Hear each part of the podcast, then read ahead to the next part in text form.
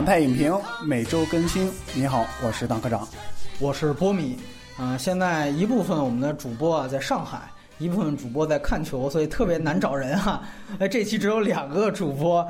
呃，我发现每次聊皮克斯长节目都很惨。我们两年前聊过《海底总动员二》，那甚至是我一个人单口聊的啊，太可怕了啊！今天也是多亏范科长来帮忙啊，当然人家不仅仅是救场，他也是多年的皮克斯的影迷啊。我们今天该展开的一些东西是一点都不会少的。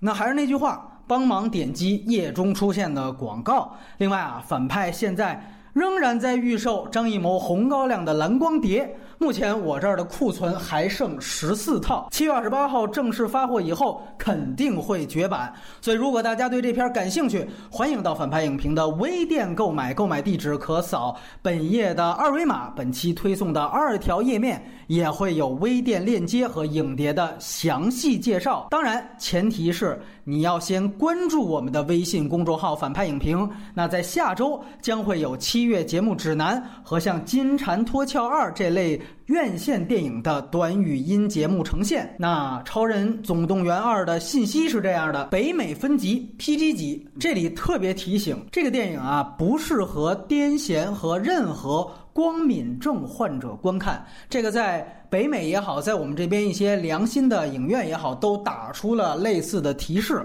可能有孩子要去看，所以也是提醒大家要格外注意。其实皮克斯的动画呀，只有 PG 和 G 这两个最低的分级，他们连 PG 十三都没有啊。说一般呢，大家注意到没有爱情线，甚至呢，就是主角一般不是以人类。来做主角的啊，基本上就是没有机会去体现性征的那些电影，会划分到 G 级，也就是更低的那个级。你比如说像《赛车总动员》的三部曲，包括还有像《玩具总动员》的。三部曲，那像这一部呢，和去年的《寻梦环游记》，那首先都是人类主角啊，而且呢，像《寻梦环游记》还有一些鬼魂啊这样的东西存在，所以它就会变成 PG 级，那也仅此而已了。本片呢，在内地没有删减啊，当然不包括这个逐帧删减的情况啊，而且非常难得是啊。这个电影呃罕见的在内地也保留了片前的一个贴片短片动画，这次对叫做包宝宝。我们在打分环节会直接剧透的来先对这个短片进行评价，而片尾呢是没有视频彩蛋的，但是啊片尾会有一个几秒钟的应该是二 D 动画，它暗示了片中的一个反派的下落。另外。片尾也会有致敬和悼念的字幕。格式，这个电影是三 D 动画片，数字中间片是二 K 的分辨率。国别是美国，出品方是迪士尼影业，承制方是他旗下的皮克斯动画。这个片子啊是二零零四年上映的《超人总动员一》的续集啊，故事线是紧密与上一部的结尾相连。那么导演。也是《超人总动员一》的导演布拉德·伯德，这也是伯德个人第六部长片电影，是他的第四部动画长片，而他上两部电影是他拍的唯二的真人片《克鲁尼的明日世界》和《碟中谍四》。那他还指导过像《钢铁巨人》以及《美食总动员》这样著名的皮克斯的电影。那顺便提及啊。片头的短片《包宝宝》的导演是华裔的女导演史之宇，那她也参与了《超人二》以及之前比较有名的《头脑特工队》的剧本创作，而监制啊，这里的监制指的是《超人二》的监制，仍然包括了前皮克斯的掌门人啊约翰拉塞特，他呢已经因为性骚扰而确定下课了。那么编剧和第一部《超人》一样，都是导演伯德本人。那当然，伯德本人在最早以前也是美国现在的文化符号辛普森一家的初始的几个创始的。创作人员之一啊，那么这个片子的英语配音啊，三大主人公都延续了十几年前第一部的配音阵容。超能先生呢，仍然是格雷格 ·T· 尼尔森，他其实估计年轻观众不熟悉，他是七十年代、八十年代有一些知名度的一个男演员，比如说他甚至参演过七十年代的老版神奇女侠的美剧。啊，而给弹力女超人配音的还是奥斯卡影后霍利·亨特，代表作就是《钢琴课》了。而在今年的颁奖季《遗珠大病》里面，霍利·亨特甚至演了一个老太太啊，这个年龄的跨度和这个片子的妈妈其实是相当的大。那么黑人酷冰侠的配音则是大家非常熟悉的塞缪尔 ·L· 杰克逊，也就是神盾局局长。啊，此外，导演本人也有参与配音。哎，没错。那片中呢，那位大使奶奶的配音是伊莎贝拉·罗西里尼，她是英格丽·褒曼和罗伯特·罗西里尼的女儿，也是马丁·西克塞斯的前妻了。那么配乐呀，是上期我们刚聊过的《侏罗纪世界二》的配乐，迈克尔·基亚奇诺，他和迪斯普里亚特，我觉得都是配乐界的邱礼涛啊，不解释。美国呢，这片子是六月十五号在上周首映，中国呢仅仅晚了一周。本片的成本大概是两亿美元左右，比《超人一》的九千二百万美元是高了很多。当然，这个在皮克斯的维度来讲是一个正常的成本，他们平均每一部长片的成本都在一点五到两亿美元之间。那上一部两亿美元成本的是《玩具总动员三》了。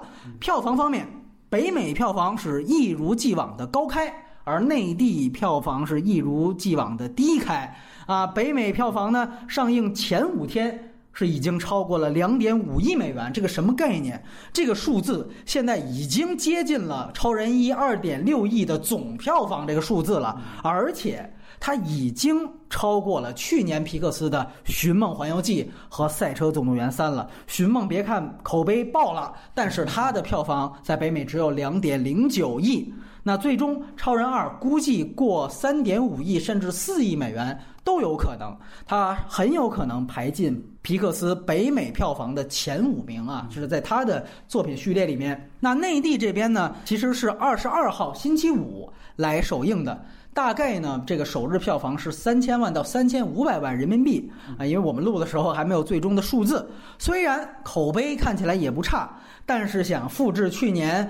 说《寻梦环游记》低开高走，最后破十亿的曲线可能会相当困难了。那估计可以试着先抄一下前年我们聊过长节目的《海底二》，那个片子当时是二点五亿人民币，已经是皮克斯在内地第二高的票房了。顺便说一句，《海底二》在北美那是皮克斯的影史最佳，他那个片子是斩获了四点八六亿美元啊。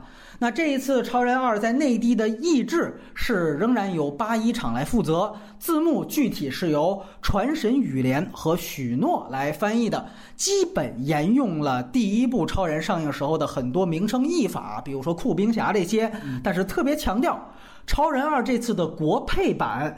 并没有任何明星了，因为我们知道第一部的话是请了姜文、徐帆和陈佩斯来配音的，这次一个没有。据说是因为这次过审的时间特别的赶，所以迪士尼那边来不及来找了。这个相当可惜啊，因为上一部陈佩斯配的那伊夫人相当棒，相当相当棒，而且姜文的配音也非常不错。对对对对对，所以这个我们到时候也可以外延去聊一下。哎，那影片信息说完了。接下来就直接还是打分，那个我打分打五点五吧，就是不能及格，因为，呃，主要是跟上一部相比，上一部其实说实话我能打到八分到九分，然后，然后这一部的话就相比之下的话，就是实在是差太远了。特别推荐大家就是在看这一部之前，就是温习一下，就是那个上一部第一部，真的是连着看的话会能看出那个差距到底在哪儿，就是就很因为因为。十四年了，很多人可能看的时候都已经忘了那个剧情啊，哥哥，对对。如果如果重温一遍，我真的建议大家重温一遍，看之前，然后再去看第二部，我觉得会那个感觉会完全不一样的。嗯嗯嗯。哎，这一次我跟大科长完全一样，我也打五点五分。我的理由特别简单，太难得了。因为《寻梦》，我查了一下，当时我给了六分整，然后我感觉这个片子还不如《寻梦》。啊，所以我就只能给五点五分了，呃，然后我觉得抛去技术上的升级，啊，这个确实是因为时代在就像更迭一样，就跟说 A P P 还迭代呢，啊，这个除了技术上是全方位不如第一部，我觉得它的观感和《海底二》特别像，我观感有点其实像在看那个《星战七》，你知道吗？你知道，就是它很多很多梗啊什么都延续在就是前作那种感觉，但是又不如前作那种感觉。那既然这么说，整体上我就不推荐了。然后，尤其再强调一下，就是。光敏症还有这个癫痫患者，这个我觉得它是一个生理上可能会产生不适影响，所以我觉得需要再再次强调一下啊。那接下来呢，我们先花几分钟聊聊刚才说的偏前的这贴片包宝宝，呃，也简单打个分吧，来，当科长给个六分吧。这个包宝宝就特别奇怪，就是之前我们知道皮克斯短片它都大部分是它有一个很很强目的性很强，它都是展示技术，然后运用到未来几年的这个故事当中或者长片当中去。所以我是觉得就是皮。皮克斯现在他就是在短片这个这一块儿，已经从技术导向开始转化为一种故事导向，对全球化这种故事上的一个考量，可能也是打中国市场，或者是打一些就是呃移民的华裔的那种那种市场，就是多元文化这种感觉。但是整体看下来，我就觉得很奇怪，你知道吗？就就很像到美国的华人街吃那个中餐一样，对对对对，就总不是那个味儿，你知道吗？就就这种感觉。半洋不中的也给五点五，就是我觉得。你按中国人看，我首先观感特别像一个公益广告，对，就是那种比如说母亲节啊，或者说这种之前我们说要最后号召大家就还是家庭和解。你要说美国大部分好莱坞片儿，我觉得百分之八十都是关于家庭的，对不对？那素鸡也是关，你这贴素鸡前面也挺合适了，对不对？我肯定一点就是这次很难得把贴片保留了，而且呢，就是说这个贴片的形式，呃，我觉得需要在这个环节去强调。它呢，其实和像印度电影在现在还保留的这个中场休息制一样，它其实是就电影早期的主流影院的观影方式，它是一种经典的这种观影方式。尤其呢，大家知道，就是皮克斯一般的贴片呢，它其实是没有台词的，这可能就更加去符合。这个默片时期放电影的特点，这个呢，我觉得呃是实际上是有一种对于这种老的电影观影渠道的一种回溯的感觉。啊。尤其呢，到了现在，如果大家一直在海外去看皮克斯都带贴片的话，你会发现这个其实成为了皮克斯这个厂牌的一个就是招牌的放映方式了。就我们这个仍然是一个一大一小的这样一凑上来。内地呢，就是一直就是删。我记得上一次我在影院看到贴片一起放，还是十几年前的光杆乐队，那个呢应该是赛车一的片前贴片了。所以这个呢，这回总算是靠了一个皮克斯说强大的公关能给解决了。因为据说原来之所以删啊，是因为说咱们这儿这个说你这个短片啊，你要独立报审。哎，这个奇葩规定一出呢，一般好莱坞这种就是多一事不如少一事了，对吧？你一说删就删呗。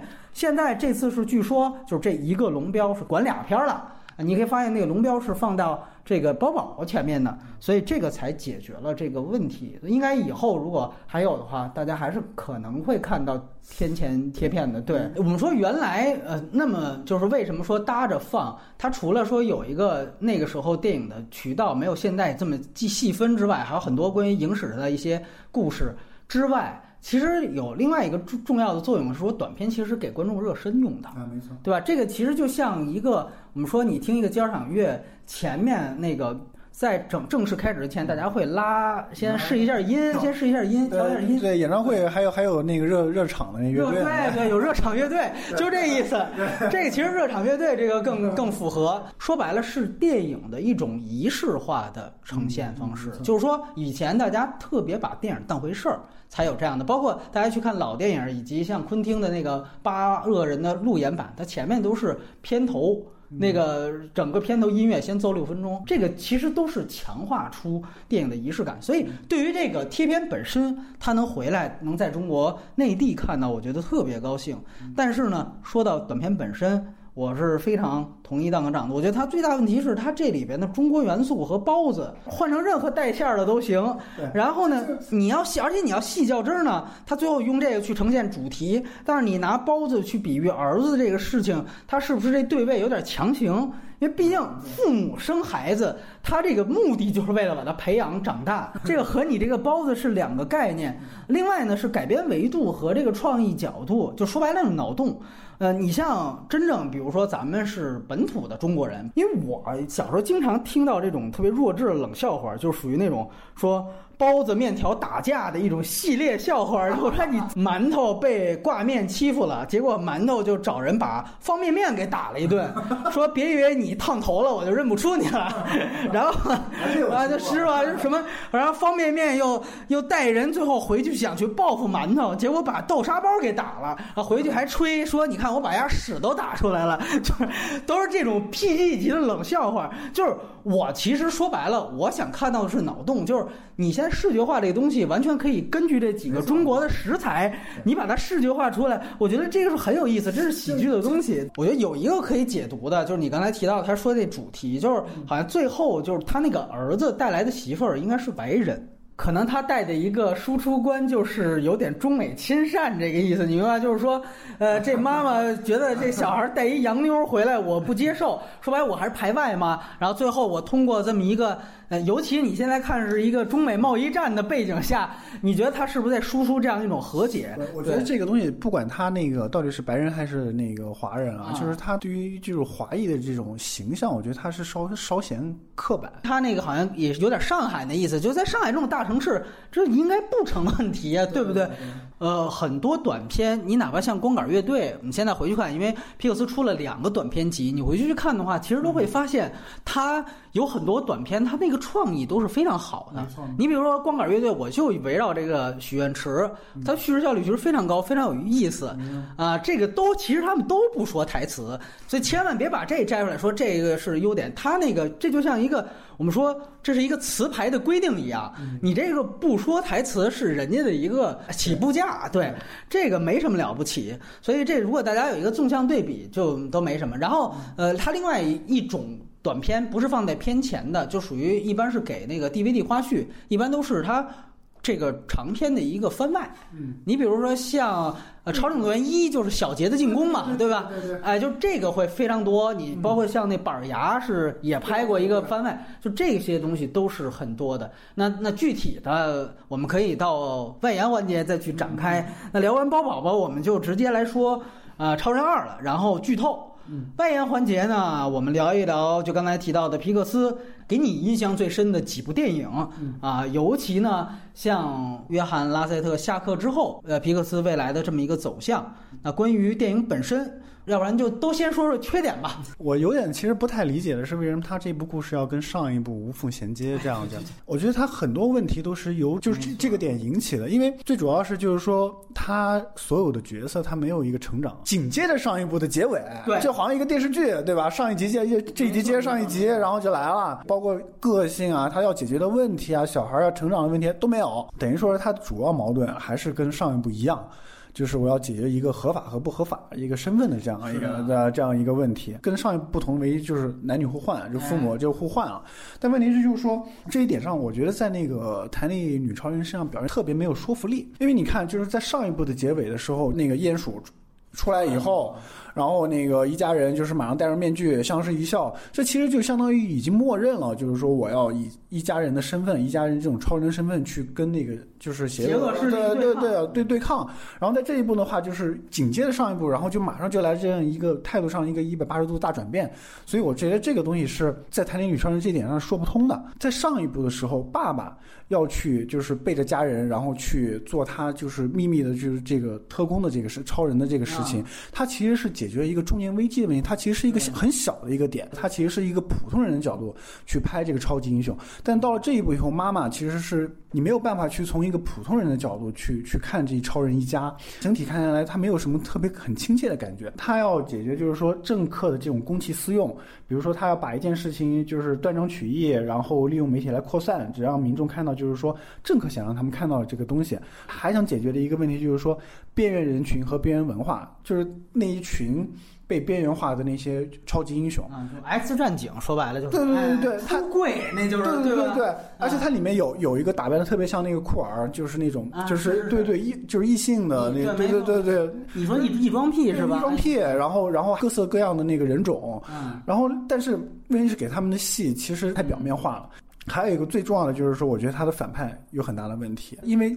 超人总动员》的它的一个背景设置，其实是设置在一九六零年代到七零年代，媒体的一个发展，包括电视文化的一个发展，受到那个当时的媒体文化的发展以后，整个的美国的那种文化的深度的文化和专业的那种知识，其实是越来越，就是它要传播的途径越来越小，就是越来越注重表面上的这种风格和趋势。其实跟我们现在新媒体的发展其实是一样的。你会发现，就是当年的那个《超人总动员一》的那个反派是在今天来看是其实非常有预见性和预言性的，然后就是一种非常极端的跟风和崇拜，然后最后变成一种反制和反社会的这样一个一种存在。但是在这一步，这个反派的那个动机就非常单纯了，非常简单了，就是一个简单的，就是我父母因为你而死了。深度和整个的这个理由就是就太太单调了。还有一个就是动作设计，对上一部的。就是《超人总动员》的整个动作设计，其实放在今天来看，就是就就是非常好，都非常非常好，非常非常富有想象力。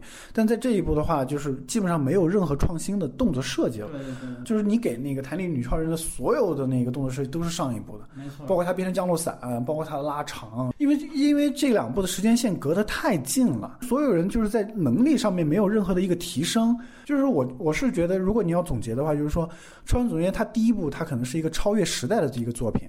但是在这一步，就是第二，它的续集，它其实是一个被时代绑架的一个作品。呃，其实呃，我们看到问题的方向都差不多。《超人总动员一》其实特别适合放在现在超级英雄泛滥之后来看拍。没错没错。然后我觉得，如果这两个片子他们的情节要是对跳一下的话，或许这个放在一的那个时代还能接受。是。然后那个片子放到现在仍然会很成功，我觉得会更好一些。但是很遗憾，就是起点太高了，这也是一个高开低走。你说这个非常对，就是说这个片子里面它的主题表达是非常混乱的，而且为什么时间线连得这么紧密？呃，我们都知道。有一些这种续集电影啊，它是紧密和上一部联系的。那一般都是比如说《哈利波特》七上七下，对吧？这种估计复联三四也差不多。还有你比如说像《速度激情》，其中两有两部应该是四和五吧，也应该是紧密联系。零零七也有，但是你会发现那些都是要不然是套牌，要不然是非常紧密的。比如我明年就上，后年就上，没错，隔着十几年上。完了，你一看跟第一部的情节还完全是压在第一部后面去拍的话，你就能反映出他们是狗尾续貂，他们是写不下去。所以它造成的最大的一个问题就是刚才汤科长提到的所有问题，你总结一下，你就会明白，就是本来第一部已经解决的问题，嗯，他到这一步生给你说还没解决了。你比如说，第一步他已经解决了，就已经暗示超人已经要合法化了。到最后，他们战胜了那个大章鱼的那个大铁球，那个他那政府官员已经在那个超长的林肯上说：“我们感谢你，一定要帮忙。”到了这一步开头，马上因为闯了一祸，就说我这次也帮不了你了。这个片子呢，它很多偷鸡的地方，它也是在这儿。你就比如说，刚才咱们都提到，如果你要连着第一部看，你会发现弹力女超人的这些降落伞的这些东西，全是在第一部用过的。但由于它隔了十四年，十四年就是一代的观众，大部分人不会，哪怕之前看过，不会再看一遍。他普通观众没这个时间。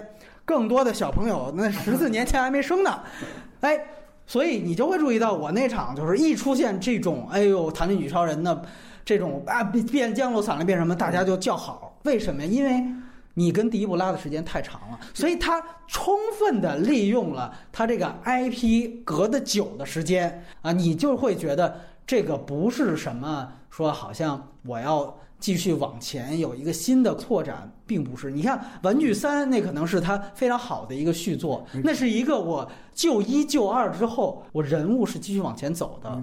我甚至是就拍给你第一部、第二部，你们长大了，时间十几年过去了，那这些玩具也长大了。呃，那个是给十几年前的啊这个 P D 级的观众看的。哎，我这一部我还是给呃三四岁的观众看的。你们长大了。就我就不是我的受众了，就这个是非常让我觉得很就你会感觉他们是不是在对你说，你就哎，你带着你的孩子再来看一遍呗。而且我们说具体一点啊，其实这里边大家清楚的看到，他做了一个大的平行剪辑，其实就是两条线：家庭线和任务线。那么家庭线？对对对，第一步一样。家庭线他说的实际上是一个男女这个家庭职位的互换，这个呢其实是一个大坑。它一方面呢，它呼应迪士尼一贯的这种女权主题，就是说我这个就是所谓的我一个女性凭什么不能扛起这个在职场上有一个职业女性的体现？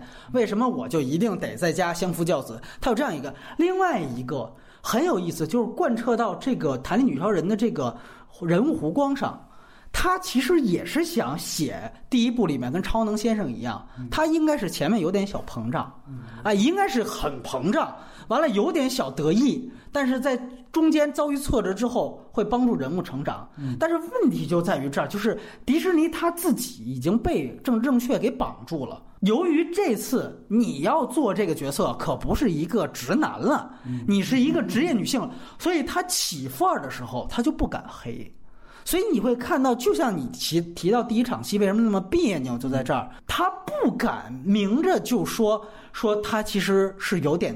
得意了那种感觉，甚至你你会发现，最后他反转来反转去，明明他其实是配合了一个类似于这种干涉政治的这样一个大的托拉斯集团的一次营销，嗯，但是最后由于你看真正营销的那个哥哥其实不是真正的坏人，没错，所以这事儿其实就过去了。他为什么要让他过去？那这个也就降低了。这个女超人开始哦，我配合他的这样的一个负面的一个效应，说白了就是说，开始他就没多黑，所以他的所有的所谓的小膨胀，那都是不是一个巴掌揉三揉，那是基本上拍一下脸蛋儿揉十下的这么一个感觉，结果弄得这个人物就是非常的平，他的这个束手束脚的这个感觉呀。哎呦，你就会觉得那个费劲，确实是，啊因为因为你看，你如果看第一部的话，其实我是觉得《台里女超人》在第一部的女性主义反而更加强大。对啊，因为她她当时是一个职业主妇，对吧？她是个主妇，家庭主妇。但是她在面对就是家庭问题和自己的男人在外面就是工作或者遇到就是可能她会。以为这个男的就是我老公在外面偷腥，对吧？我我的那个老公可能在外面遇到什么危险，然后我还带了孩子，然后这个时候他表现那种勇敢和坚定，或者是他也有女人的那种就是那那种犹豫和那个就是这方面对嫉妒各个方面他都表现的特别的女人，就呃就是就是，但到了这一步以后，因为就是给他给他家里扣了一个特别大的帽子光环，对，就不能动。就手手脚全被捆住了，就完全不能动，就我没有办法看见他的任何的这个心理的这种，就是内心的这种表达和他情感。对，他就不是人了，他就是超人。你这个东西他就没法儿就有共鸣。而且呢，我们说男女互换，这是女主角这边，男主角那边呢，确实啊，我承认在这个类型上。承担了很多的笑料、幽默，对吧？我们都喜欢看到一个说大男人，然后他其实是各种的尴尬，这个确实是类型的东西。但是当时我看的时候，就这种说白就制造反差萌，我们说对吧？对，我就想我说，堂堂的皮克斯居然学起了神偷奶爸，啊，这个也是让人汗颜的一件事情，对吧？你说史蒂夫卡尔演那不就是我是一坏人，我那是世界第一坏蛋，我。我天天得伺候你们这些小黄人儿，他那反差萌，那按说人家那更强烈，因为那是一坏人，对吧？比你这超人，说白了，你这超人，然后你说去屈尊去将就一下，这个都不是神偷奶爸。我们再往说早一点，这个实际上是呃十几二十年前范迪塞尔。比如拍过那种神勇奶爸，大家去查一查，就是讲的说他这么一个动作巨星。哎，我恰巧我遇到的是一，我还得看孩子。大家想看的不就是范爷他这？然后你像更早是阿诺，就施瓦辛格是吧？啊，幼儿园警探。说白了，因为原来没有超级英雄，原来是个人英雄主义，那就是这些肌肉男。他们早就已经发明出一套体系，就比如我拍五部正统的这种我肌肉片儿，我就会经纪公司安排一个你去拍一个这种亲民的儿童片儿，然后其实它本身也就有对于这种高大英雄形象的自嘲和消解。这是施瓦辛格们九十年代就玩剩下的，范迪塞尔炒过一轮。你看，我觉得特别有意思。为什么刚才说超人一呀？它其实是超前的。超人一其实是对于超级英雄泛滥之后，他有一个反思，他有一个解构。可是你看到超人二。现在真的是在领坛这个超级英雄，这被漫威包括 DC 都泛滥之后，他的解构方式居然却退回到了原来个人英雄时期，用阿诺的那种方式去打反差萌，就这个确实让我觉得太老套了啊，感受特别深刻。因为皮克斯在被迪士尼收购之前，就是二零一六年之前，他其实是有点反迪士尼，反英雄也是反类型的。然后，但是到了迪士尼之后，其实照理说，在表达就是在表现超级英雄。的这个电影这方面，他至少能够想一个更好的一个主题来，这个特别让我失望。而且你看，这是他家庭线的东西。那么另外呢，是他任务线。任务线呢，你会发现特别明显的是，它又是设设置了一层反转。这层反转呢？呃，我们已经在比如说寻梦的套路里面见过，关于他崇拜的歌手是谁，然后曾曾曾祖父到底是怎么离家出走的？OK，然后呃，迪士尼的自己的动画品牌的动物城有一个更跟这个类似的这样的一个烟雾弹的设置，然后有一个真假真凶的一个置换，就是到了这一步，我们不得不说，它的这个反转真的是为了反。而反，这个确实是特别简单。它这里面的烟雾弹是哥哥，开始不断的引导你觉得这哥哥他就是坏的，然后哦，最后兜出真凶是妹妹。先不说大家是不是之前已经都猜出来了，我就问个更高级的问题，就没猜出来。这妹妹是真凶，那又怎么样呢？说白了，动物城的时候你会发现，哦，原来是这个什么呃，这个狮不是狮子市长，是什么杨副市长？你会还挺惊讶，因为那故事你看进去了。这一步我觉得就是最没劲的，就是你兜出来的，我都看着无动于衷的感觉。我觉得这个其实是特别让人觉得遗憾的一件事情，因为大家去看一下这个东西。它必须得跟主题相连。没错，动物城呢，它的所有的主题其实都是跟着小兔子。它实际上是一个呃理想主义的，没见过世面的。它的湖光其实就是哦，这这城里套路深是吧？哎，姐要回农村，就这么一感觉。我靠，这这么大阴谋，它卷进去了，是这么一个东西。等于人物的弧光啊，和这个整个的 A 故事是结合的紧很紧密的。嗯，这个寻梦呢，我觉得是不如呃这个动物城的那个。当时我们是耳旁风，我也谈了，它有很多的这个细节上磨得不够细致。但好歹刚才我说了，由于它紧扣着记忆这个事儿，毕竟曾曾祖父这个代表实际上是自己祖先的这种感觉。那其实我。去寻找他当时究竟真相是什么？其实有一个寻根的这样的一个文化的东西所在。那在这个时候，你兜着反转，起码都跟人物都是挨着的。这个电影一个最大的问题，我们刚才想一想，大家可能比较喜欢的在这里面的是刚才提到的家庭线的这个男女互换。另外一个大萌点，待会儿我可能要也是重点说的，就是小杰的这个技能展示。这些跟你的任务线的什么媒体啊？干涉了政治吧？什么这逼那哥有什么关系呢？对吧？他的任务线和家庭线是完全割裂的，就是因为反派的目的太单调了，你知道吗？就就是报复这个超超级英雄的目的，跟你之前说的那些所有的，包括合法化啊，包括你的那个政治表达呀，对对，包括你的这个甚至是这个家庭的观念啊，包括你的女性的观念，一点关系都没有啊。所以你会觉得这个就是完全是脱离的，就完全进入到另外一个就梗里面去了。就跟他，而包括他，就是整个那个弹力女超人，他解决这个任务的这个关键性的东西，他也他也跟上一部比就差得很远。因为上一部它是一个特工电影，它其实是一个完成任务，就跟包括营救啊，包括这个就对，就完成一个任务。但到这里就没有了。我们去想这一部的反派，我认为啊，这个反派他设置的可能有一些东西是在亮点部分的，但是在呃他的问题上，我觉得首先他好像是有一个价值观，嗯，他的价值观呢？好像是在说，超人实际上是无用的。你看你们这些人啊，你们都是混吃等死，就是因为有超人的保护，才能让我们变得更加懦弱。这个东西呢，确实是一个，就是由于个体创伤上升到的一个社会认识。这个呢，我我是认为他这个价值，他这个反派是还是有价值观的。这个是我跟当科长稍微不一样的地方。但是呢，我觉得他这里面产生了一个问题，就是第一。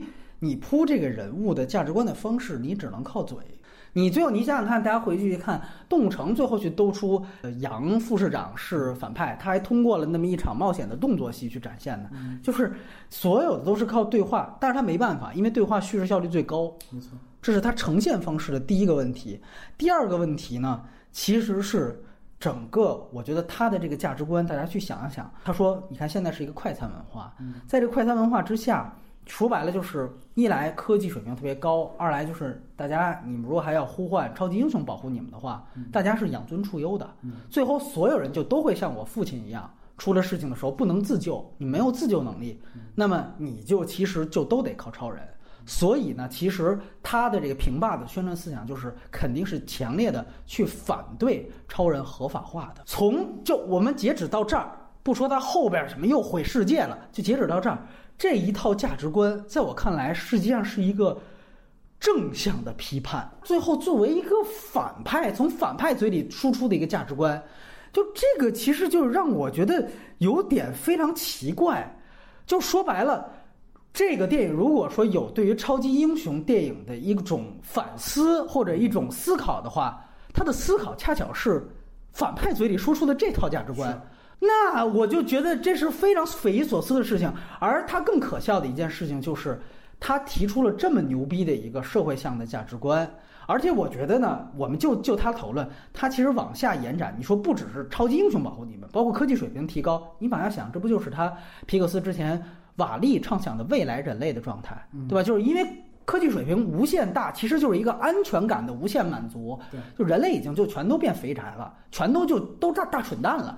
对吧？他其实预言的那个图景，平霸说的所有台词，你去看瓦力的前四分三分之一就行了。对，就他其实这个价值观，正是他皮克斯其中一部分电影所批判的东西。所以后来一下子哦，都一反转出来，他们这个是要打倒的啊！超人还是要合法化的，超人就是牛逼，我们最后还是要这个维护超级英雄。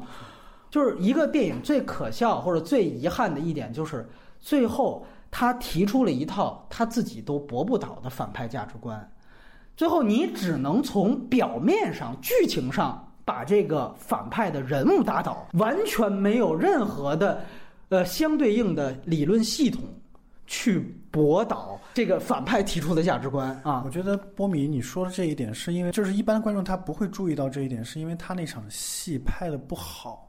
他表达核心的这套观点是是刚好是在那个台女女超人在屋顶，然后收听监听，然后就是，然后就是监控到他的方向的时候，就刚才你说的那一套就是价值观的问题，他是通过旁白的声音然后去表现的。其实那场戏在视觉上，它其实是。比较好的就是他进进到那个屋子，然后他就是有点带惊悚的那种感觉。对对对。但是就是正是因为在视觉上面有这样一个东西，它会让你走神，你知道吗？反派要宣扬宣扬什么样的价值观，在这部电影当中是不重要的。我就是就是只是一个反派而已，他就是为了反对超人而而超人。而你，而且波米刚才你说的那一套东西，就是他要他想可能想要表达的那些东西，都已经变得就是已经变成一个次要的东西了。我明白，就是你可能觉得他表达方式上不够不够好。对吧？我想说的其实特别简单，就是你最后击败反派本人的时候，你并没有击败反派的这套价值观。如果是那样的话，就变成那个黑暗骑士了，你知道吗？对的，就是连蝙蝠侠会因为小丑就是怀疑自己的那个价值观。没错，没错。而但是那个，我觉得他的互动是非常好的，就是最终黑暗骑士是反派促进了。这个就正派人物的超级英雄的一个成长，对对对，而且这个成长其实是一个正向的，不是说我打败你的时候我自己变得更好，而是我吸纳了你的部分价值观，甚至是有这样的东西在，我是一个以毒攻毒的态度。但是这一部完全不是，这一部特别正正能量，就是而且呢，我就是觉得为什么它不能跟黑暗骑士这种相比？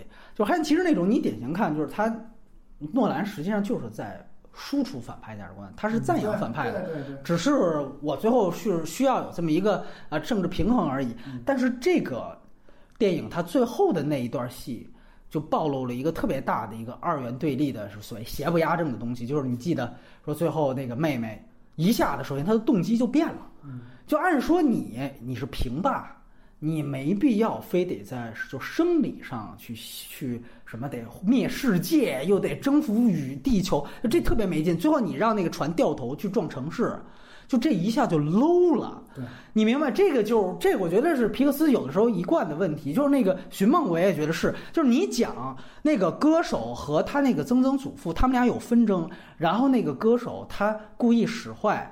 抄袭了人家的东西就行了，他不，他非得我得把他弄死，我还得变出一毒药来，就是他非得特二元对立，就是这里边也是，就是哎，我到最后啊，我明明是一平吧，但是不成了，我就是要调转船头，我要撞，等于就是说平民也得死，超人也得死，然后你再看最后，等于弹力女超人啊，又跟他打，把他击败了之后，还救了他一下，完了有一场戏就是最后他这妹妹被。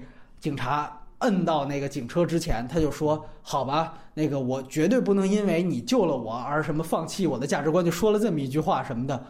哎呦，就这就是说白了就是强行在剧情上硬黑了这个人物，就一下子把这个人物就变蠢了。他在价值观上他没办法拿出一套等量齐观的价值观去对抗反派价值观，他怎么办？他只能就硬扣。那这个东西说白了，你要是带脑子看。你看这条逻辑，它真的就是说不通的。如果说我们就是小孩儿合家欢，那你看打打闹闹那是另外一回事儿。最重要的是家庭这条线没有跟那个就是任务这条线就结合起来，因为因为在上一部其实它有一个很好的一个主题去把这两条线结合起来，那就是就是说那个他妈妈跟他儿子说，他儿子很叛逆，就是说我要用我的超能力，为什么不能表现我的超能力？然后那个呃妈妈说，因为我们现在是普通人，我们现在是秘密的身份，就是你有超能力，你很特别，但是你不能在别人面前表现出来。他儿子当时就提。出一个题眼，就是说，如果我们跟别人一样的话，那我们还有什么？还有，那我们还算什么样的超级英雄？通过这个主题，他他其实他原话呢说的是那个，对他那个一很有意思，他那个原话是这样说的：他妈妈跟他跟他说说，普通人没什么不好，每一个人都是不同的，都是不同的，都是 special 的，都是特别的。然后他说，那那意思就是 nothing special，对吧？对对对对。然后这个东西其实和一里面的那个反派。后来的一个价值观是互文的。那个反派说：“当我把所有真的有超能力的商人杀掉之后，我会把所有我发明出来的超能力廉价的发给所有人，让所有普通人都变成超人。这个时候，世界就不需要超能力了。”对，就是因为这一点的话，就是说妈妈当时去救那个爸爸的时候，他去其实是去找爸爸的时候，然后带着孩儿，所以他们那个就有一个冲突点，就是说我该不该两个小孩就说我该不该用超能力？妈妈说不行。那个时候妈妈就说。当遇到这种危险的时候，你就应该用你的超能力，这个跟以前是不一样的。所以它就是它在主题上面，它两条家庭线和那个那个就是任务线其实是结合的很紧密的。包括就是妈妈在一直都是在教育自己的孩子，在什么样的情况之下应该怎么样去做，但在这一步就没有。爸爸从头到尾就是一个奶爸，他没有任何价值观上的输出，也没有任何跟就是主线任务的这样一个契合，除了就是最后一个硬的一个反转，就是说我要去救老婆了，然后我知道，然后就就没了。说回反派的话，我觉得就是舆论控制人心啊，或者说利用传媒去洗脑，这个作为一个主题表达是一个很好的方向，这是一个主题层面的方向。但是这个片子它到后来啊。他把它技能化了，就这个也是他就是 low 的一点是，就直接变成有理了。然后呢，触发和解决机制呢，就都是眼镜儿，对吧？就是你前面你提出一种就是舆论上的思想，哪怕是那种就蛊惑人心的那种言论，就跟满大人那种感觉似的，那个我觉得都还挺高级。你后边这眼镜儿这事儿，就而且就是属于戴上眼镜儿。就被控制了，对对，哎，那个摘了就解套了，就就有理，就就，哎呦，就这个我操，我就一下就就从那儿你就开始这个反派就又遇一搂二搂，就一每况愈下，到最后就变成了一个呃犟嘴的这么一个小小小女孩，就一下子这个整个这个戏剧的对立点就特别低了。另外呢，刚才我们提到了，就是说它跟一链接产生的一个最大问题就是。把一已经解决的问题，又给他故意设置没解决，然后还有一些具体的设置，你其实也挺别扭的。它跟一其实有一个更改，甚至是否决。比如说最典型的就是这个一夫人这个角色，那导演自己配音的，然后原版一里边是陈佩斯配音的，我相信大家都会记住这个，就是他。大家想想，他是一个什么人的存在？他实际上是一个时尚达人。没错，他其实是亚历山大麦昆那种人。在这二里边，他一出现，我觉得特别别扭。他把他变成了零零七里的 Q 博士了，就相当于《魅影逢将》里边的刘皇叔一样。就他所注重的，实际上是。一个拿这个衣服当一个艺术品，那我之所以让你超级英雄来穿，实际上就跟说啊，我给你皇室设计衣服一样，你呈现的是我的艺术作品的是气质，不是功能。这个和制造武器的 Q 博士是两个概念，他这里面就给他生把他这方面给变了，我觉得是有一点点让我觉得就是不太对劲的地方。对，然后你包括那一段。呃，加的在我看来，跟第一段、跟第一部也有点重复。嗯，就第一部呢，他给他那个小杰设计过一套战衣，当时不知道他有超能力嘛。嗯，对。所以说设计的那个战衣呢，对，还有一个展示，有一个展示各种刀枪不入啊，怎么着的。对对。完了，二又来了一遍，然后这次等于是一个。升级化效果的展示，像这种像这种，比如说第一部这种东西，你如果是一个其他的系列的东西去去拍这样一个，那是致敬。但是你对对对。吧？就是皮克斯，你可能有另外一部，就是不同系列的电影，然后把这一段拍出来了，或者模仿了，那叫致敬，那叫玩呃玩梗。啊。你到了续集，你还这样玩一遍，我就会怀疑你是不是真的是创作创作创作力枯竭，对，是这样，是这样。就跟我们说那个《X 战警》，就是逆转未来，快银配着一首洗脑歌，哎，来那么一段，哎，不播子弹子弹时间，完了用一次，对对对，天启，我觉得特受欢迎，我又来一段，就这个你也太太没有进取心了，完了。还有就是，比如像很多奇观场景都没有意义。比如说开始，你记得有一段豪宅炫富。啊，喷泉，包括沙发什么的，我就想你这个后来一定会有一场在豪宅里的打斗，会用上你的这些机关。我是这么想。后来确实你会发现是有一场在这儿打斗，就是那群已经被有理化的 X 战警来了，但是压根儿就没使这些技能，知道吧？就是因为他铺的东西太多了，所以。那你最后回去看前面那些，完全就是奇观的展示。其实小杰这个梗用的也特没意思，在一里面最后已经呈现给观众，小杰这个超能力是非凡的，他比那个他们那些大人哥哥姐姐都牛逼。完了又你又拍了一番外篇，更细致的展现那个保姆时刻小杰怎么捣鬼。也就是说，可能那个番外篇特别受欢迎，他就想哎。我在这儿，反正十四年之后，大家忘差不多，我就再用一回。哎呦，就你如果比如说一你也看了番外篇《小杰攻击》，你也看了，你再看这二，你就会觉得怎么还原地踏步呢？对吧？而且你记得，他哪怕在二里边，他想着就是说，最后啊，一夫人制造出了这么一件特牛逼的战衣，限制和控制了他所有的技能。我以为后来他就真的能把小杰用作一超级武器，到那个船上就大杀四方。后来发现并没有，小杰还作为一个麻烦的存在。是，直到最后才用了一点那个激光眼什么之类的。其实这个对于小杰本身，他虽然是个婴儿，但是他应该也有成长。包括你哥哥姐姐对于养孩子，就是抱婴儿这个由排斥到最后控制，到最后变成以他作为武器去抗击邪恶势力，整个的这个弧光和脉络也非常不清楚。对吧？因为为什么呢？你看他到最后，小杰不能当做第一主角，你还得加入他爸爸，也得终于得有打戏了，你得铺那个呀。完了，弹力女超人也也解解开那个眼镜了，对吧？那也咱们也得来那个，包括其他的超人。所以他给小杰作为终极武器的这个分量又没那么突出。因为之前说看剧透说小杰就是这里边的灭霸，我是盯着这看的，后来发现灭什么霸呀，对吧？这个东西就太糙了。对吧？所以确实，我觉得，如你最后发现他还是停留在一个卖萌，那我说回去，为什么我说他让我感觉就像看《银护二》？你不觉得就是小格鲁特在《银护二》里边的这样的一个表现？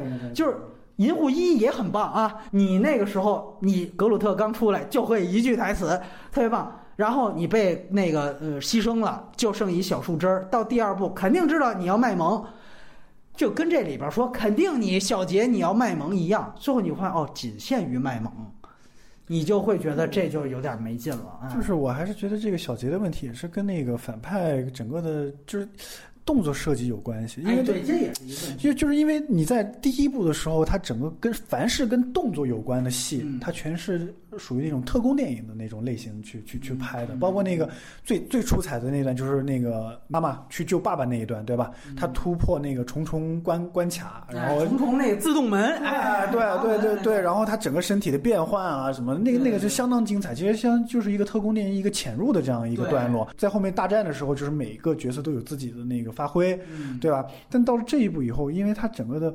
类型很混乱，他要说的东西也很混乱，所以你在最后其实就是很急匆匆、很急忙的，就是把这个问题，就是把这个反派以及这上解决掉就完事儿了。对，而且你你想想看，我就真不信你做了一船的超人，最后他设置说那个船失控了，就是只是把那控制团牌子给控制控制台给砸了。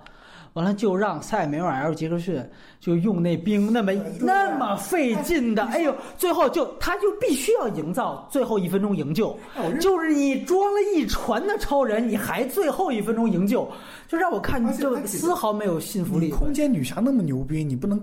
就是做一个对对吧？那做一个那个大圈儿，然后把这个船就就空间到别的地方不就完了吗？对吧？然后还还哎那么费劲，然后爸爸还跳到海里面去，然后就特别笨重的设计。呃，而且呢，我们就说这么一句，就你提到的空间设计，它的首先所有超人的这个概念，无论是开始说隐藏了，后来要出柜。就是说，用这个来呃指代少数裔、边缘群体、LGBT 同性恋都可以。这个指代的概念，《X 战警》也早就用过了。所以说我到那儿一看，我说你还教人家《X 战警》的那么一老的冷饭呢？就是你啊，零四年拍的时候，你是走在他前面的。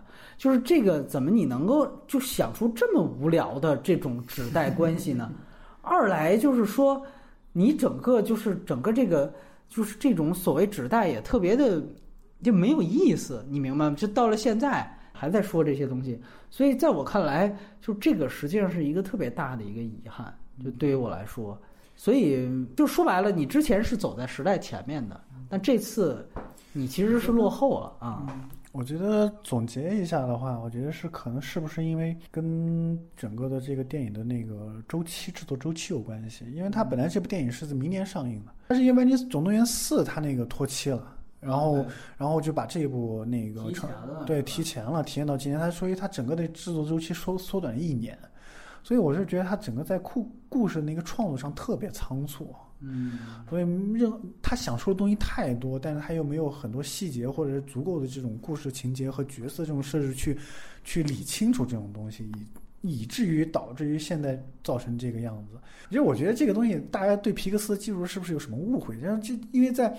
很早之前，就是大家就开始宣传，就是皮克斯这个那个超人二的那个技术多好，包括他的毛发啊，包括他的细节，他衣服上那种那个毛那个线啊那种东西。其实我觉得这个东西对于皮克斯来说已经不是什么新鲜事儿，也不是也不是什么特别值得惊讶的事情。那个《赛车总动员三》啊，还是什么时候，《赛车总动员二》的那个时候，他就已经完成这样的一些毛发渲染，或者是整个的那个场景渲染这些技术了。有很多人说，可能啊，我看这部动画片就跟看真人电影一样，包括他那个场景啊什么，就很像那个。我觉得这个。东西对皮克斯来说简直就是没有什么任何值得炫耀的地方。我还真是不觉得我在看真人电影，而且我我就说关于动作细节，他所有的那种就是那些 X 战警们的那些技能，呃，为什么像 X 战警啊？就拿那个超时空的那个那个。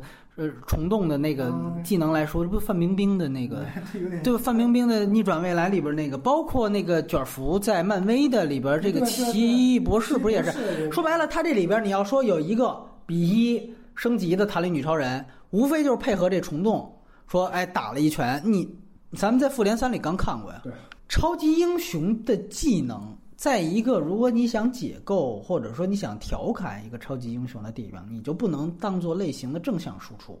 如果你当做类型的正向输出，你输出的还是别人用过的老梗的话，这就太尴尬了。关键你是你是皮克斯啊，你是动画界的老大，因为主要是《超人总动员》这个东西是很受大家喜欢的一部电影，你拍成这个样子，我是不不太能接受的。嗯嗯，吐槽这么多，我们也都说说优点吧。呃，还是那句话，就是有时候你会觉得，就是瘦死的骆驼比马大，就稍微比较好一点，就是父亲那条线，就爸爸那条线，你还能看出一点，就是这种普通人，就是超人。超级英雄在过普通人的生活的时候，他会遇到一些什么样的麻烦？虽然那些东西都很套路化，但是他确实是这部电影就为数不多能让你觉得还有点意思的。那就是呃，他跟那个宝宝的一些互动，包括他跟那个就是他在面对女儿，就是那个情感问题对青春期的叛逆的问题。其实这也是上一部。延续下来的一些问题，但是到了这一步可能有一个稍微一点小小的升级。但是你在相比任务那条线的时候，你会更愿意看到看这条线。对，看这条线就是爸爸就是那些生活中的一些梗，或就是强行卖萌，我也我也我也接了，对吧？但，我也接了，就是包括你会，我一直在期待就是小杰他的那些超能力的一些展现。然后，因为我没有看过小杰的那个番外，那个浣熊在打的那一段的时候，我还是笑了一下，因为那个还是有设计感在里面的啊。对。然后另外一个就是，其实我是觉得皮克斯可能会跟其他的那个动画制片厂区别的一个地方，即使他这些东西他都没有讲清楚，或者他讲的不好，但是他还是有皮克斯想的一些理念在，就是他会通过一个，就是类似于动画或者童话一样的东西，他会讲一个成人世界是一个多么复杂的一个世界。其实是在妈妈，就是在《台女女超人》身上会有一点体验，就是她尽量的让她的小孩儿远离，对吧？远离这个成人世界，不让他们的超能力被这些成人世界所误会也好，不让他们去接触这些成人世界是是多么一个复杂或者一个恐怖的一个地方。我觉得这是皮克斯，就是他。好一点的地方，就是它会在这个东西，它会区别于就是一个完全娱乐化的，或者是一个完全非常幼齿化的这样一个动画的。我觉得这个是皮克斯可能还仅存的一些，就是能让我就是对皮克斯还保留一点希望的这样一个地方。啊，这是我是觉得就是《超人总动员二》的优点，但是大致也就只有只有这么多了。嗯，关于优点部分呢，我觉得就是刚才提到了，它有一个外在主题本身就是说所谓舆论洗脑这个问题，就是这个我还是说，你作为一个就是主题的方向去延展，我觉得是可以的，而且这个是挺好的一个方向。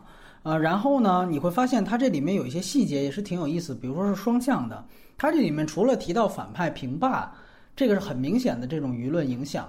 之外，就说白了是洗脑嘛。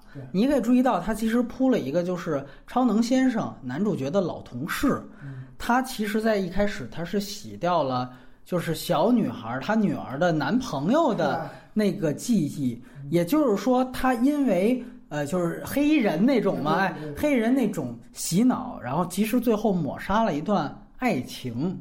你可以发现哦，这个里面也存在一个，就是说任何体制。就无论是两方当中的哪一方，其实都会存在对于普通人的这种洗脑，然后他的这种洗脑的感受永远都是在告诉你，就是其实我是为你好。那这个其实是很有意思的一点。但是我觉得他如果可以做得更深呢，呃，我觉得很遗憾，就是因为我们在中国会更强烈一些，就是有的时候政府它更像一个自认为的你的爹，他更像是家长。就是我们经常重复一句话，就是爸妈都是为你好。这句话是一个篮子话，它可以在这个名头下做任何事情。那么，当这个话升值到一个家国概念的时候，那政府也可以说我们都是为你好，然后可以由此就是给你洗掉不想我不想让你知道的任何事情。那其实我们知道，《超人总动员》呢，它其实是一关于家庭的。一个电影，就如果呢，他在比如说在处理父母和孩子之间的时候，他也有同样的主题。那这里面可能是有这么一点，就是在他隐瞒了那个小杰的超能力这个事情上。但是这个呢很不够，因为这个事情，第一它无害，就知不知道马上就后来就变成了器官展示了。二来它里有一个其实是同辈的，就是说它主要瞒的是出任务的那个弹弹力女超人。这小孩儿很快就发现了，就说白了，如果你这里面有一层政府对于普通人的洗脑，还有一层是，比如开始父母也对于孩子的一层洗脑，过度保护，对过度保护然后最后我们共同去进行反省。我通过推翻掉你持同样这个态度的一个价值观的反派，我自己也有一个家庭的和解，我觉得会更好。但是呢，我很就是强烈的去捋他的这个家庭线，可能能找到一些蛛丝马迹。但是我觉得这个是很不够的，其实对，这一点，我说实话，你看嗯。包宝宝在这一点会比这个正片甚至做得更好，因为啊，包宝宝有一个场景，有一场戏是当那个妈妈发现儿子就是不听自己的话的时候，长大的时候，包子他把他吞掉了。哎，对那场戏我觉得就有点诡异，但是是但是他做的很极端，对，就是他那个，但是他那个暗示性特别特别强，就是父母的过度保护和过于就是就是过于你就是我的，他是没错，对对，就是这种霸占欲或者这种占有欲，甚至是嗯就是刚才你说的这种控制欲。对。对，这个在包宝宝里面，他其实有这么一场戏，可是嗯能展示，但是在那个《包战二》里边很不够，对你就是还说白了，你顶多说是不是开始呢？就是这个弹力女超人，她对于她孩子关于非法的那个东西，她是不是有一个自己的洗脑？然后很快她自己就又不是这样做了，去救列车了。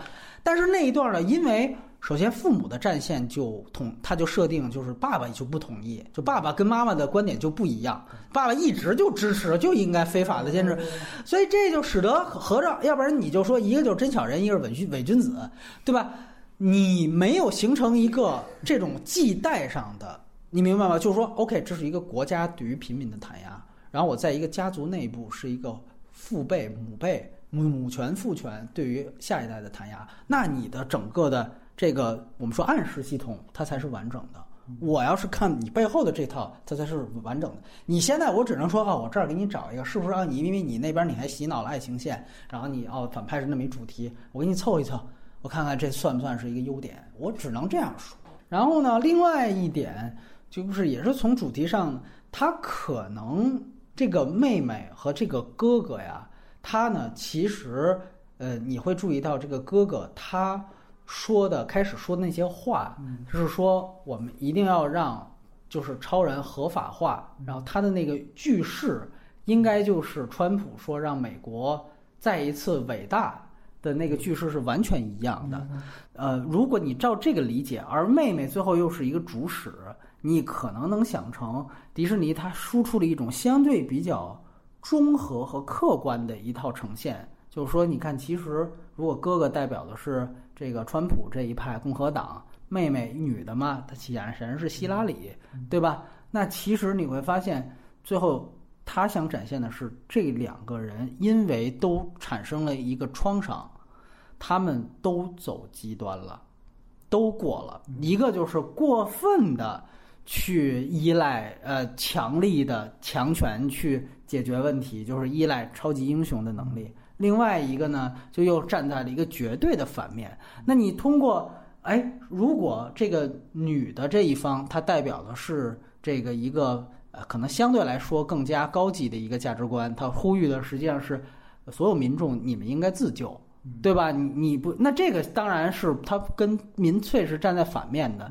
所有的老百姓啊，就是尤其是美国这种你靠演讲决胜的，你要跟民众说说我这届政府我实际上是要号召你们自己自救的话，那基本上现在是没什么不得什么人心的，对吧？大家说那为什么我要选你啊，对吧？所以一般政治家现在会会拐向另外一个极端嘛，就是说我就替你们这些底层来做主。所以其实呢，他会陷入到了一个最后两极化的争斗。你可以，我我可以用另外一个语境去说，也许这是极左和极右的争斗。所以最后导致的实际上是一个两败俱伤的概念。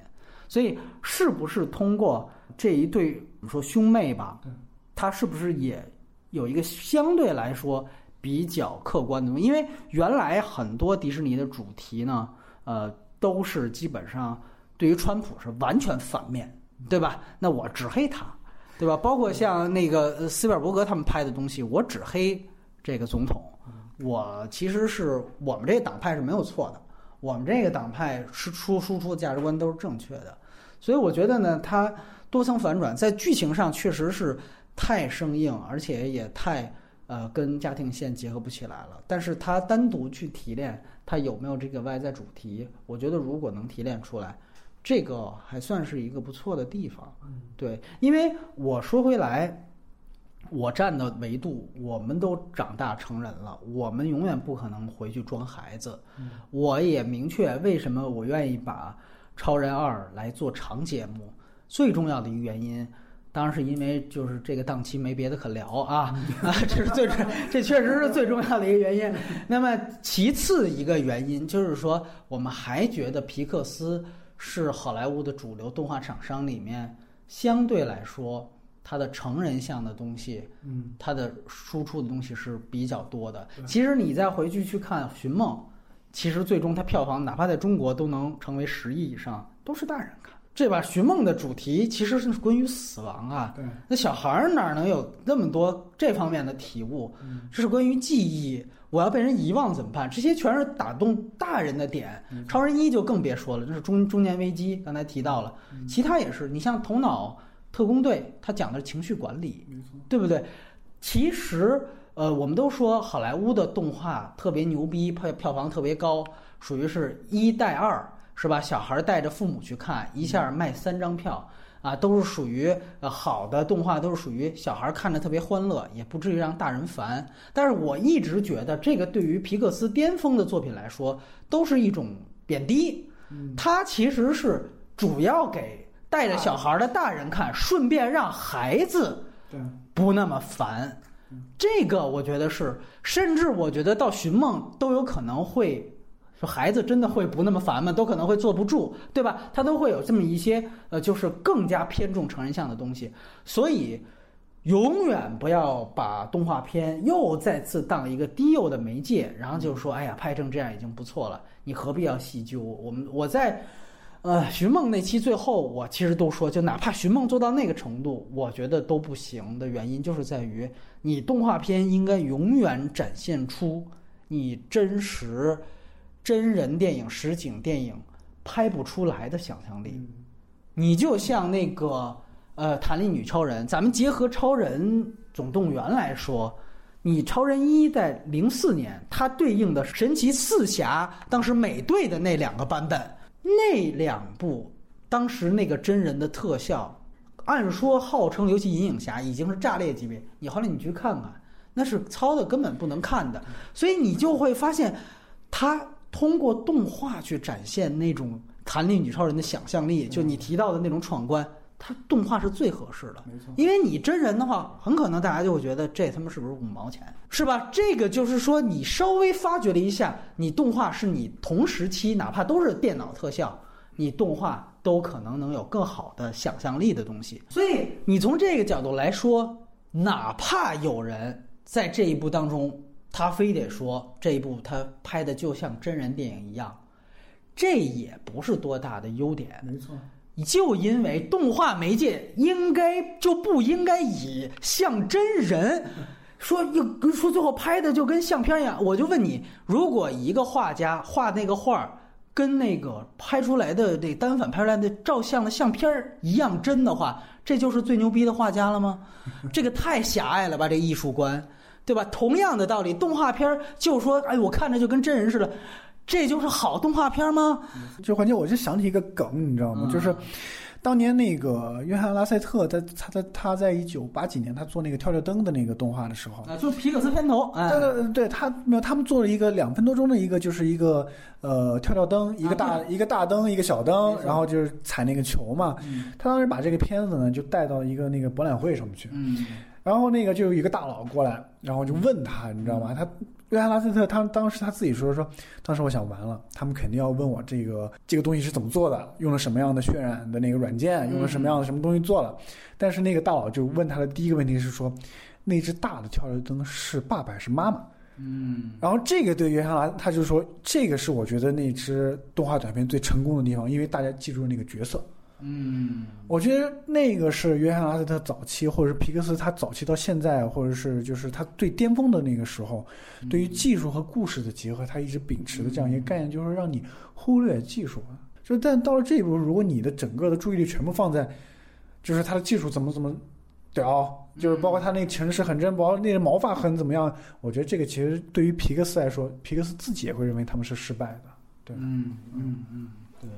反正我觉得基本上优缺点呢就是这些。嗯，你说具体有有没有一些笑料，你全程真的就没笑？那确实是有一些地方会触动你，就比如说小杰的一些这种具体的设置，你还是会觉得挺有意思。但是，嗯，就终归还是会有差距，就是尤其你带着第一部看，嗯。我整个观影感觉我还是挺无动于衷的。的对，因为我跟你讲，就是你比如说小杰这个问题，他在第一部，我当时看第一部的很少的几个当时的体验，嗯其中一个就是当时他以小杰到底是不是真的是一个普通的婴儿，嗯他作为了一个悬疑点，啊，对，他到最后 反派把他抱上去，他才露了那么一小手，在那个时候啊，一个悬疑点豁然展开，果然不负期待，他是最牛逼的那个的时候。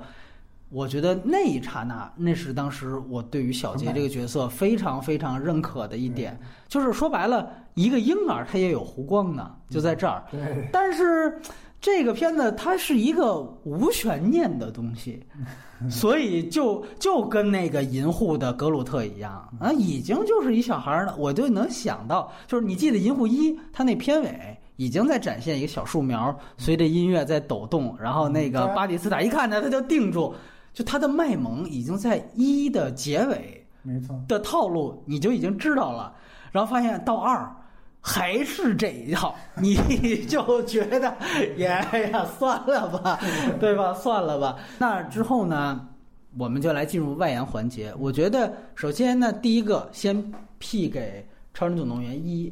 呃，我不知道当科长这边还有没有一些对于一特别系统的看法。一，我觉得能排进我皮克斯前三的，对吧？哦我其实我一能排进皮克斯前，因为你现在来看的话，它其实真的是很多东西都超越时代了，包括它开头片头的话，其实就是《守望者》嘛，对吧？对，这《守望者》还是二零零九年了，对吧？那当然，那个漫画是也很早就有了，它可能会汲取一些灵感。对对，而且而且关键是就是呃，作为一部超级英雄电影的话，那个《川总院一》，它是在没有任何的呃漫画或者是没有任何的这种原作的情况下，一部原创的电影。嗯就它肯定对它里面肯定有很多对于一些其他的前作致敬啊，或者是一些模仿啊之类的。但是它整个的故事，这个就尤其是从那个普通人的角度，中年危机啊，整个家庭夫妻之间的关系，嗯包括母亲就是整个父母跟孩子之间的关系，这个角度去拍一个超人、超级英雄电影，我觉得这个东西在。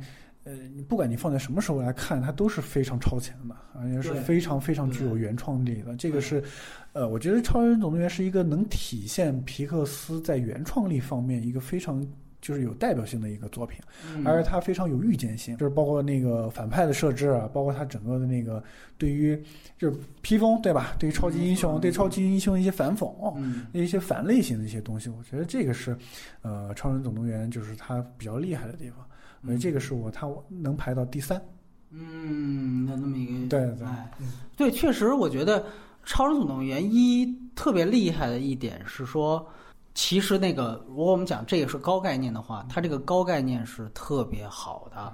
就说白了，我其实是从一个家族去切入，我觉得特别有意思。对，呃，如果那个小偷家族正好是在这儿这个时候上映的话，其实这两个片子实际上是一个互文关系。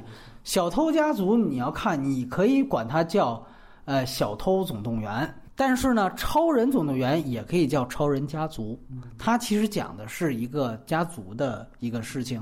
所以从这个角度你去看。它基本上有一个很好的一个第二文本的叙事，把它家庭和任务做联系起来，其实是一个呃中年危机隐含着在性方面的一些，比如说性焦虑的东西，比如说出轨的这样一些东西，这是非常非常强烈的。其实我们我我这次再去看，就你会发现，他并不是说想去呈现那个超人的。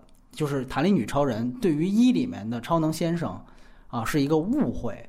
其实你何尝不把它直接就理解为它是一种少年派式的，他就是去偷腥。但是这是一个 PG 级的电影，所以他把它外化成了一个一个任务。这里面呢有一个特别典型的一个例子，就是当时他那个超能先生去岛上干掉了第一个第一代的那个呃大铁球，完了之后，那顿晚餐，然后那你就会讲那个女的故意她那个穿的那个就是呃晚礼服什么的，就是是很暴露的那种，然后说的话其实也是一种很暧昧的一种状态。然后如果你注意到的话，她的整个的布景它是岩浆，你知道这个其实是很强烈的一种性暗示，因为。我们知道烛光晚餐嘛，它直接变成岩浆，就是你会发现，当你一个以一个成人视角去看那个片子的时候，你会觉得它很厉害。它把很多成人的那种性焦虑的男性自尊，已经完全被大的保险公司给磨平了。就是这个时候，我会需要重新去找到我青春的东西。那这个东西是什么？它一定是伴随着性和荷尔蒙的，它一定是荷尔蒙的。所以说，在这个情况下，他很好的用一个呃女性的角色，而且那里面他有一个非常隐含的一个三角恋，就说白了，那个其实是他的那个粉丝，就是那一集当中的反派，他的女朋友，对，他让他的女朋友去跟这个超能先生去吃那顿晚餐，说白了，这是有一个引诱的关系。而如果我们仔细去想，他的那个大反派是他原来的一个最忠实的粉丝。后来因为呃，超能先生当时自己很狂，哎，也是几句话不屌人家了，把人家就给激怒了。那是一个很啊，就是呃脑残粉，哎，那个印度脑残粉那个电影的那种 那种逆袭，包括马丁西斯原来的那个喜剧之王也是这样。他的所以他的打斗，你知道吗？他其实是在跟自己年轻的时候的自己去打斗。他之所以设置一个女性在这个中间。其实也是有这样的一个荷尔蒙争执的一个意思，他的第二层文本做的特别好啊，所以这个我觉得是很很不错的。包括就是他完成第一个任务之后，然后超能先生就是开始健身，对吧？恢复膨胀，对对对，然后还包括最后那个，呃，这女的把他救下来之后，对吧？他有一个拥抱，对，其实这这些东西其实就是很多暗示在里面，其实都都很暧昧东西。对，其实这一点我其实非常同意你。是，而且你注意到一点，就他通过通过很多细节，就是。整个开始的时候，他跟他妻子是没有任何的肉体接触的。当他完成了第一个活动之后，他有一段蒙太奇，他还拍一下弹力圈人的屁股，还是怎么着？对，其实包括那个就是出门之前还要来一炮那个。哎，对对对对对，所以你会发现，那个真的是完完全全在拍男性的中年危机，嗯，就是特别。就特别徐峥嘛，特别就特别，就是那那个感觉是很很厉害的。然后他以这样的一个角度去讲超级英雄，其实是超级英雄的十五年之后。然后另外一个是他在职场上，他在职场上的那个点铺的也特别好，是在于其实是对于他价值观的打击。就说白了，我是一个良心做事儿，对吧？你原来其实就是一个。正向价值观的输出者，然而我现在让你干的事情就是泯灭你的正向价值观，就这个其实也是一个特别搓火的事情。他呢，对位到普通人，就是大家都有年轻时候血气方刚的时候，都是理想主义，然后到中年的时候，为什么会出出现中年危机？往往就是成为了自己当初最讨厌的那个人。你知道那一段，就是开场那一段，在公司那个保险公司那段，就特别像那个桃色公寓。对对是特别像桃色公寓，就是包括他整个人的，就是对，就是他必须要服从上司，包括他那个场景、那个镜头，就那么多那个保险公司公式化，对公式化，就是对，就跟桃公一模一样。没错，就是你是一个公司的螺丝钉，对，你不是人，对，你更你你你还超人呢，你连普通人都不算，对吧？你不能有任何性格，对吧？对，所以你看到最后，他忍无可忍。就是一拳，他其实是打他有一个打穿了 N 个墙，那个也是一个非常漂亮的一个就是摄影调度。其实你一看，哦，我操，其实并不是一个墙，它显示出来它的威力。但另外一方面，你会感感觉他在用暴力去打穿这个禁锢他的这么多堵墙的这样的一个禁锢，这些东西都没有了，到二都没有了，任何一个镜头都没有了。你包括像呃陈佩斯配音的这个伊夫人，就你提到的这个。披风，披风这是一个多好的情节。一来，它体现的是那个伊夫人这个人他的一种远见性，就是一，我觉得他丑，但与此同时，我跟我的客户说的时候，我跟你说的是，你看他在功能上对。也妨碍你们办事儿，但是本身我在美学和艺术上，我是嫌他丑，所以这个你会发现他的这种呃人设就特别的一下就到位，然后他通过很多的铺垫，再到最后，他这个梗还起作用了。就是等于反派是有 有披风的，最后搅到了自己的这个喷气飞机里面，所以所有的你看他的叙事效率，通过这样一个戏，我就把人物、把这个全主题全部都纳入到进来，而且就像你提到了，他对于超级英雄的反讽就在这儿。而且伊夫人她是一个特别关键的角色，就是包括老公先来补衣服，嗯对吧？那其实是一个出轨的证据，没错。对吧？那其实又或者是你背着老婆去干其他事一个证据。你身上有她的香水味儿，就这种感觉是吧？哎哎，是这个。然后呢，这个完了以后就是就是那个老婆又找过来，对吧？找过来以后就说，哎，你我一看就是这就你弄的那个那个，因为只有你能补，那你肯定知道我老公在哪儿。对然后然后就最后是通过这个伊夫人找到她老找到了她老公。其实，在伊夫人她其实是一个在故事上也是一个非常重要的角色。没错但到这一步以后，就是一个功能性的一个一个脸谱化的一个东西了。而且就像你说的，呃，动作设计，呃呃，超人也是非常非常出色。他呢，在第一部其实用的很多配乐，包括那个车，嗯，呃的出现，其实是零零七。他对于零零七的一，对他对于零零七的一种调侃，嗯就是那个时候呢，零四年它的语境环境，可能你要想说它是对漫威的一种，那那那时候钢铁侠还没拍出来呢，它没有那么一个，你说非得说它是对 X 战警的一种反讽，那还不至于，那还远不够是现象，但是零零七是早就是现象了，所以对，所以它其实是有点《王牌特工一》出来的时候那感觉，它是借着这个类型反这个类型。嗯，它呢，其实说白了，你就把它想成是，比如零零七过十五年之后，也得把自己武力都隐藏起来，在一保险公司上班儿那感觉，你就会觉得，所以你会发现他特别强化的就是他第一次穿上的战服，大腹便便。我那个最后给他准备那个投放出去，都卡在那儿卡门了，就是对于这种这老英雄的这种讽刺的这种东西。就是每个细节都非常的出色，对，感人的地方，它就是搞笑的地方，全都是因为就是这个主题和故事还有人物就完全紧密的结合在一起了。就是包括其实最让我感动的，其实就是那个妈妈带着孩子，然后坐那个喷气那个飞机，然后被击落，对然后然后掉海里了。然后那个时候他妈妈就对他们两个说冷静，就是现在怎么怎么样，怎么怎么样，我们应该勇敢一些。你们嗯就是那俩那俩那俩孩子不是一直开始一直闹着要要用超能力吗然后真发生这事儿，俩个孩子全慌了。了对对，全慌了。而这个时候，他妈妈体现的就是一个一个母亲的一个哎那个，而且那一段呢，弹力女超人也有转变。她开始呢，在飞机上的时候，她突然就要求小倩说：“哎，你赶紧给我弄个大的，把咱飞机都罩起来什么的。”那那小姑娘，那个还没到青春期，她哪会啊？结果她就很正常就不会。然后她妈妈在后来她也反思，就说：“哇，我前面一直都说白在平常都压榨你们，不许使超能力，一急了就让你直接得变大招。这个其实哦，他妈后来说也怪我。其实这个是一个双向的，嗯但是很快他有一个特别出色的动作设计，对，就是让小杰那跑步变成马达，他妈变成一快艇，然后那个小倩因为失落嘛，所以就很无助的抱着双腿坐在他妈妈身上。那个啊那个那个那个小艇那个设计太绝了。对对对对对，所以我觉得就这些东西，你第二部哪儿有啊？你任何一个场景都拿不出来，都比不了。你刚才我们说的所有披风这个那个的，对，我不拿其他的吊打你，你就自己前作，你看你差距多大，对吧？所以我真是觉得那个是很出色的。嗯、当然我觉得很有意思。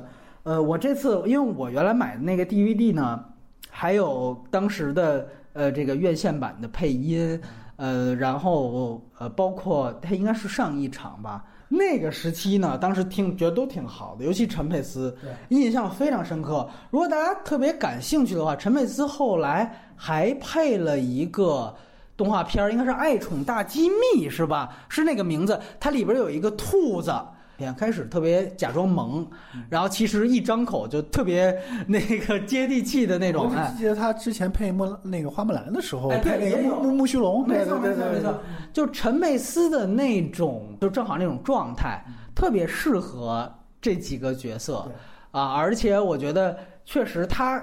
说白了，姨夫人的形象，我包括到二里边，我看的是原音版，我一看见他，我都想起了是陈佩斯，就居然这已经早就代替了原版的人设形象，这确实给我印象太深刻了。姜文呢，其实那个时候有些粉丝是吐槽的，他其实跟那个角色他到底有有没有搭配？你一看到姜文呢，其实你现在回去听，你会觉得可能是不是有点怪？但是那个时候姜文他的角色，如果你现在听，你会觉得还反倒有点不一样，在于他那个时候还没拍了后来那一系列他自己的片子，尤其是《让子弹飞》，你还会反而觉得很惊讶，姜文居然能这么收着，就是他把前面一个呃英雄，呃那么受窝囊气的那感觉，然后让他去配。你还觉得反倒带着他人设看 有那么点意思？这个必须得现在去回看。你在当时看，你会觉得他有一些问题。对，但是我不得不承认，就是《弹力女超人》的配音徐帆是一个灾难级的啊！这个如果你回去听的话，他应该是非常不用心，他就是在朗读。就是照着台本去念，就是一的，所以后来我中间其实是一度想，要不然我就国配这么听下去吧。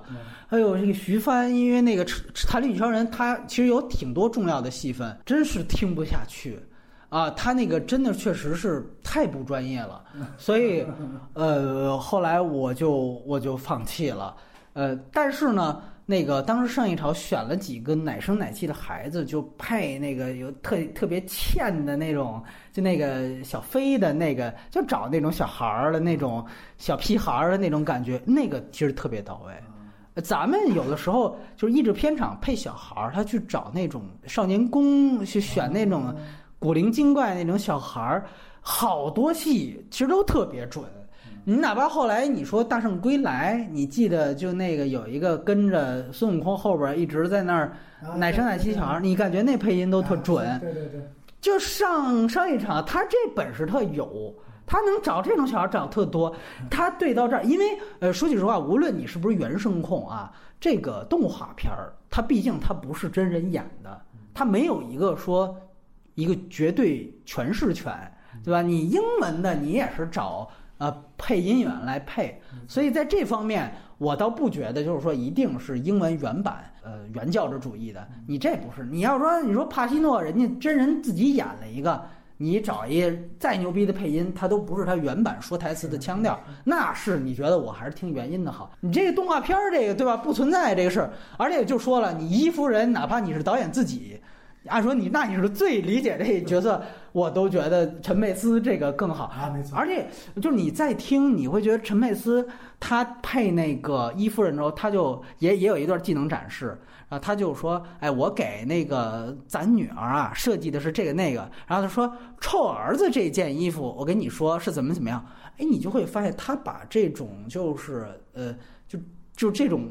又有点接地气的这种普这，但是同时它是规划的。但另外一方面，这确实是她在跟一个闺蜜，在就是一个过来人嘛，对吧？一个过来人在跟一个女妈妈在谈的。他这就是声音表演嘛。对对，他他就是把自己带入那个角色，做做做了一个表演嘛。没错，就是这个表演，即便没那么贴合原版，他也读成一套呃人格。呃，我觉得是挺了不起的，所以我觉得有机会去听一听。呃，这次也有很多人去怪罪迪士尼，我觉得有他定档仓促，或者说他想急切上映，让大家赶快看到。呃，这个是是我能理解的一部分客观原因。那另外一部部分原因，大家也说，你迪士尼你是中国公关最牛逼的一个，每次都能给你开绿灯，说国产保护月老是你能掐到最后去上，你这个说真想找几个明星，对吧？你那漫威十年经典能找那么多明星，对不对？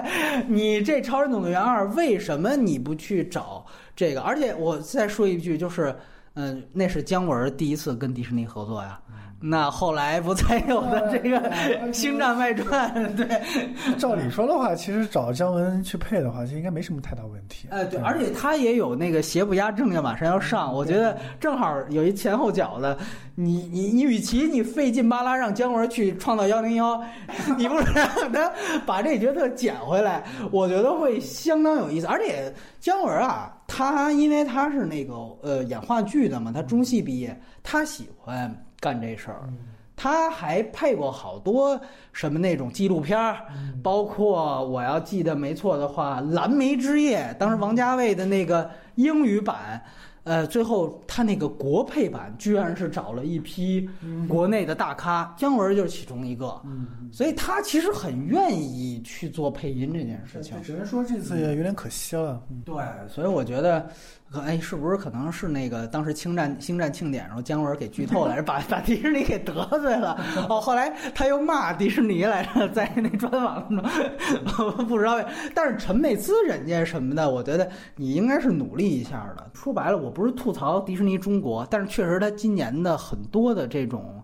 就是都很奇怪，你比如说那个汉索罗裸发，对吧？就是我操，随随随你们怎么样，我就来吧。对，然后漫威那个倒是真使劲，然后也使错了方向，对吧？你就是这种，哎呀，我就不知道怎么该怎么评价他们。对，反正呃，超人总动员一呢，呃，我甚至可以这样说，就除了技术上，确实你现在去看，还是我坚持那个观点，它是确实你会看出来它有点那种未完成泄露版的感觉。呃，你现在再看。除此之外，我觉得它在主题上后漫威时代，你在这个语境下看，你你只会觉得它更厉害。对，它实际上是是是往上走的这口碑，就像你拿着就是张麻子和这个 这些已经定型的霸气外露的形象，你再去听姜文的配音，你可能会觉得更好一样。超人一无论是哪个版本。我觉得非常推荐大家去看一看，对，也算是伴着我成长的一个片子，而且很有意思。大家都说它是中年危机，中年危机。当时我看的时候，他们连未成年 都还没未成年，可是我看进去了呀。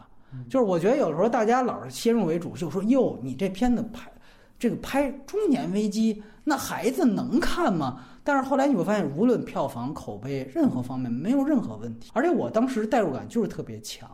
我就记得最牛逼的一场戏，就是就是超能先生，你记得他回家被开了吧？好像是。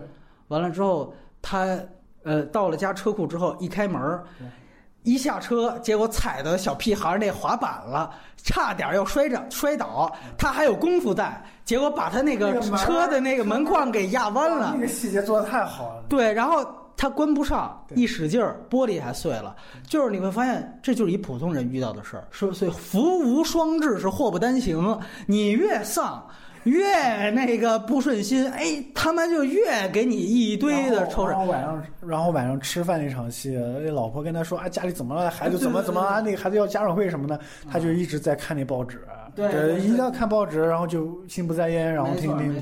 而且你别忘了，就是他玻璃碎之后，他其实已经怒火中烧，他举起那车，他想砸，他一举起来，发现旁边有一个小屁孩在那坐着奶嘴看，他都惊了。然后他马上就放下来，然后就做出一个啊，我练练手、健身的这样一个感觉，就走了。直到最后，他把真正的反派的飞机给击落了，那小孩还在旁边说了一句 “amazing” 什么之类的，对吧？因为因为第二次他看的时候，他就他那个时候已经很生气了，他问那小孩：“你看什么？看你在等什么呢？你在期待什么呢？”然后那小孩说：“something amazing。”然后到最后面就是 amazing。对对对对对，就这种就属于我就故意设置一个重复点。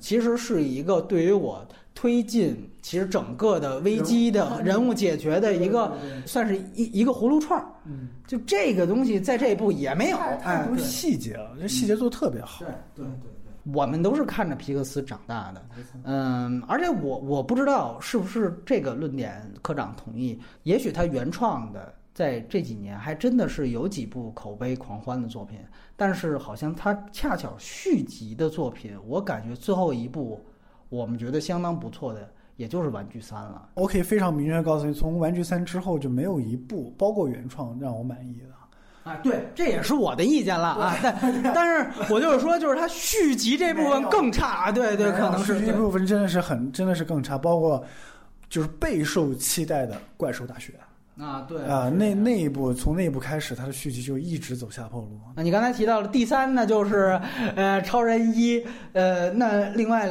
另外两部呢，比如第二呢，对。其实我一直在那个玩三和那个呃沃易这两部当中，瓦力啊，对瓦力这这这两部当中一直在纠结，但是我最后选的是，第一是玩具总动员三，第二是瓦力。玩三对于那个皮克斯来说，它是一个绝对的分水岭。嗯，他是我是我个人认为他是皮克斯在技术和故事整个创造力上面的一个巅峰。就怎么说，它跟瓦力比起来，瓦力可能更像是那种灵光一现，但是非常难得的那种、那种、那种地方。但是因为完三它是一部续集，就一部续集能做到在故事上、角色上以及整个技术上能做到那样的一个完成度，能做到那样一个高度，包括它情感上的一个一个完成度，我觉得是非常非常不容易的。而且最关键是从完三之后。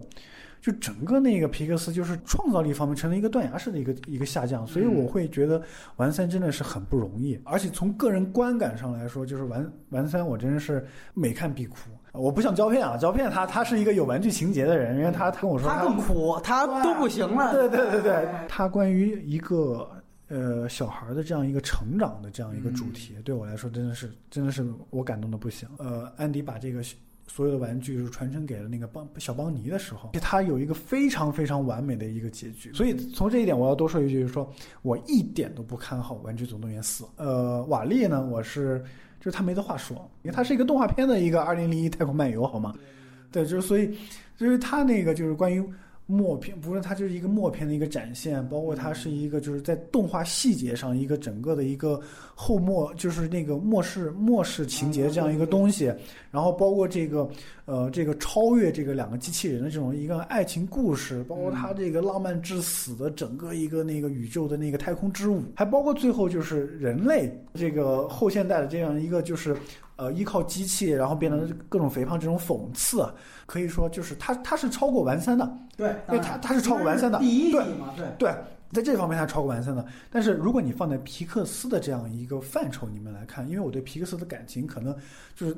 太有感情了，就是一路看下来，然后我会觉得，就是说，就是完三之后，然后到现在这过这所有的这些电影，然后就是都不如他们之前的那个巅峰时期的那些电影，他一直在走一个下坡路，甚至就是你就是在皮克斯这个范畴里面来评的话，我会把完三排到我的第一位啊，这是这这是我选择的一个原因。对，如果你要把整个的动画片的这样一个范畴来说的话，瓦力是第一位。对，啊对。我确实也差不多，我觉得瓦力是肯定是最好的，在我这儿。其实玩具一是很重要的，啊，对，它是开山的，啊，可能更多是技术史吧，就是说让大家第一次知道三维动画是未来。对，那这个其实。它的功绩和里程碑性质不亚于《阿凡达》。嗯，没错啊，这个我觉得是，哇，这个它在技术上，因为我们如果站在影视维度，影视有好几条维度呢，对吧？它这个有小杰带的那个维度，对吧？也有这个呃，他们一家带维度，它有比如说工业进程，对吧？有有有在技术史上的维度，有包括呃这个整个美学上的这样的一种呈现。所以我觉得从这个角度来说，《玩具一》是。呃，不能抹杀的一个一个存在，这个这个啊，而且我个人觉得，其实你现在回去去想，呃，我觉得皮克斯，如果我们就直接上升到一个统一的去想，我觉得它很多特别感人的地方，都是在于它换了一种假意的客观的一种视角，就是他换了一种视角，这种视角是我们所有的正常人所注意不到的视角。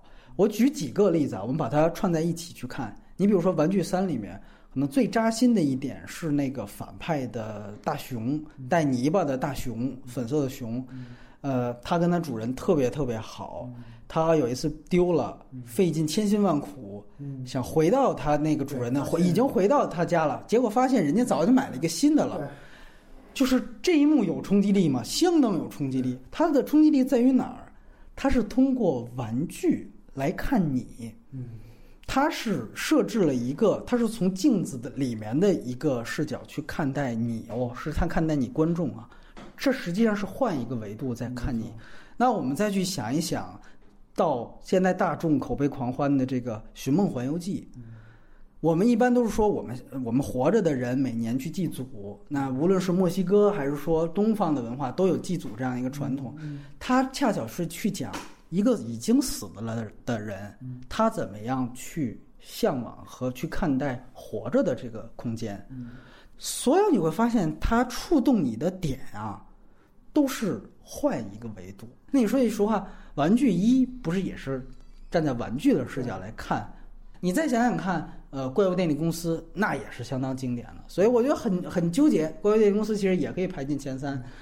怪物电力公司它其实它的高概念在于，所有的小孩儿都会都会做噩梦，都会觉得那扇门后面一定有一个怪物。对，他也是换一个维度，我们就讲这个怪物吧。首先假设确实有，二来就是我讲的就是怪物的故事，我就创造一个完整的这样的一个怪兽的一个世界世界嘛。对对，所以你会发现，他所有最妙的东西永远是换一个视角。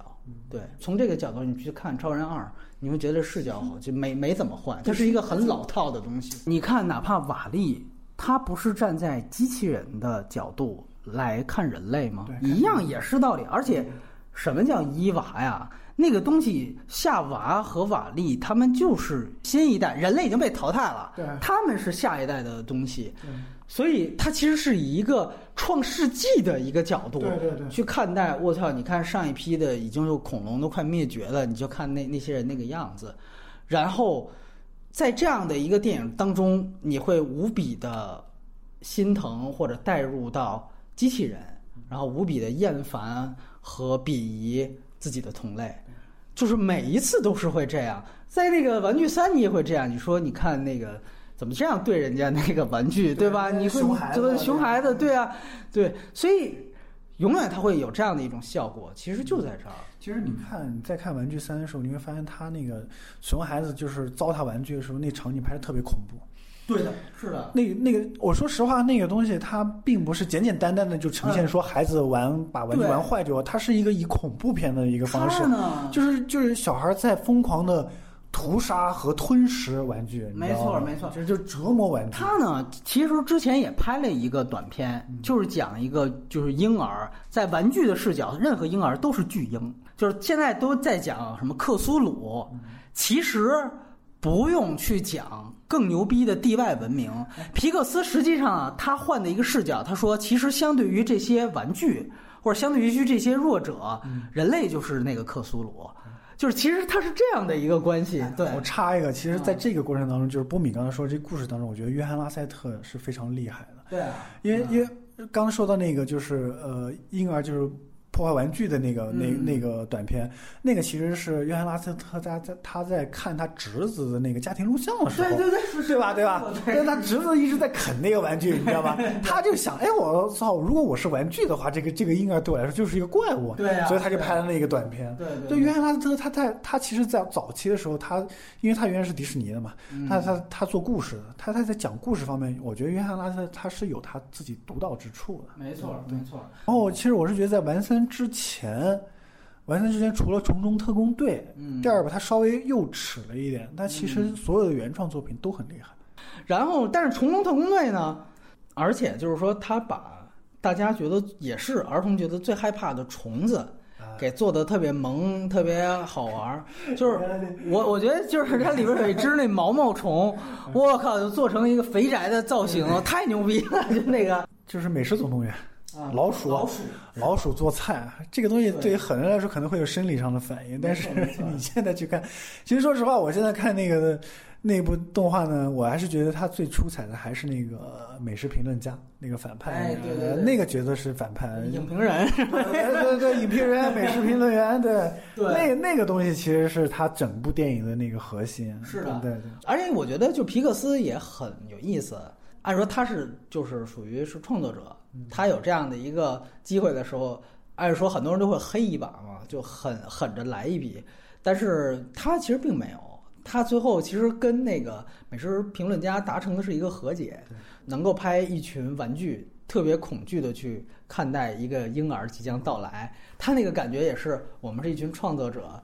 然后一直在等待着那样一群评论者的这样的一个严苛姿态，就是他这个设计在《美食总动员》里也特别有意思。就是我我也不知道是不是也是因为这个原因，也就是说最后他没有特别黑这个影评人啊，所以现在皮克斯拍成这样，这北美的 口碑都这么好。对我其实觉得说到皮克斯，我是就是他们一开始一创始的时候。那个整个的氛围就非常非常好，就是一帮搞技术的和一个懂故事的人结合在了一起。嗯，就是他每做一个故事，我要开发一个一套崭新的软件。是皮克斯的起点就很高，而且他们更早以前是卢卡斯的工业光魔的一部分嘛，对吧？对对，你看约翰拉塞特他当了那个就是迪士尼的动画的那个总监之后，嗯，他把我就是觉得他会。把所有的一些资源或者一些创造力全部都搬到迪士尼那边去，所以就是动物城成为了为数不多的精品，是吧？对啊，你看迪士尼这几年出的动画片，哪一部不比那个皮克斯要好？包括那个呃《无敌破坏王》也是。啊，《无敌破坏王》马上拍二，对吧？对，我觉得他今年出嘛，我会我会觉得他。对，其实你你要这么想，就《无敌破坏王二》也是对于超级英雄的一种就是解构。对吧？就是你虽说它表面上它也是游戏机的那种，但你抛去表面，他们其实讨论的是一个东西。玩具总动员加那个超人超人总动员。其实还有一个非常重要的话题就是，那因为他现在的今后几部的计划也出了，呃，我们也知道之前介绍的时候说过一个事件，就是约翰拉塞特去职啊，因为性骚扰这个问题特别有意思。刚才查的时候发现，哎，那个重重危机啊，它其实是。约翰拉塞特当时还挂导演，然后，当时的主要配音是凯文史佩西。对，现在我觉得这个这个碟大家赶紧买一下，对，以后就绝版了，知道吧？嗯，因为当时约翰拉塞特是一个挺有意思的人，他原来一直是以到哪儿都穿那个海滩衫是吧？花衬衫，花衬衫，外号就是花衬衫啊，对，来著名的这么一个，你感觉夏威夷衬衫，是啊，对你感觉是一个很。有点蠢萌的这么一个 肥宅的一个形象啊，你也不排除这里面是不是有内部这个又是领导层争斗。玩具四延期了，延到一九年，而这一部提到一八年。然后你注意到一九和一八年也只有这两部，所以我不知道这个今后对于皮克斯。会就是至少这个女导演可能会做一个长片之类的，我觉得可会有可能的，对，因为皮克斯他当年是二零零六年被那个迪士尼收的，然后他呃完三是到了二零一零年，然后从二零一零年到现在整个的八八九年时间吧，然后一直在做续集，至少原创在力度上跟之前的是没法比，所以你会发现就是呃皮克斯就是他现在因为因为动画的制作周期比较长，对。然后约翰拉塞特他可能在在的时候，可能还留了那么一两部或者两三部的那个计划，或者是在那儿。嗯，你会可能会觉得，就是约翰拉塞特对皮克斯的影响，可能至少要到四五年之后。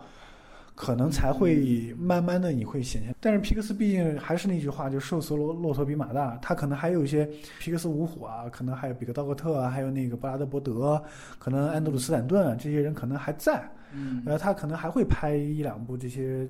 然后还会有一些新的这些人进来，他可能不再像以前的皮克斯这样的一些，就是他有那么强大的原创力或者是独立性的东西。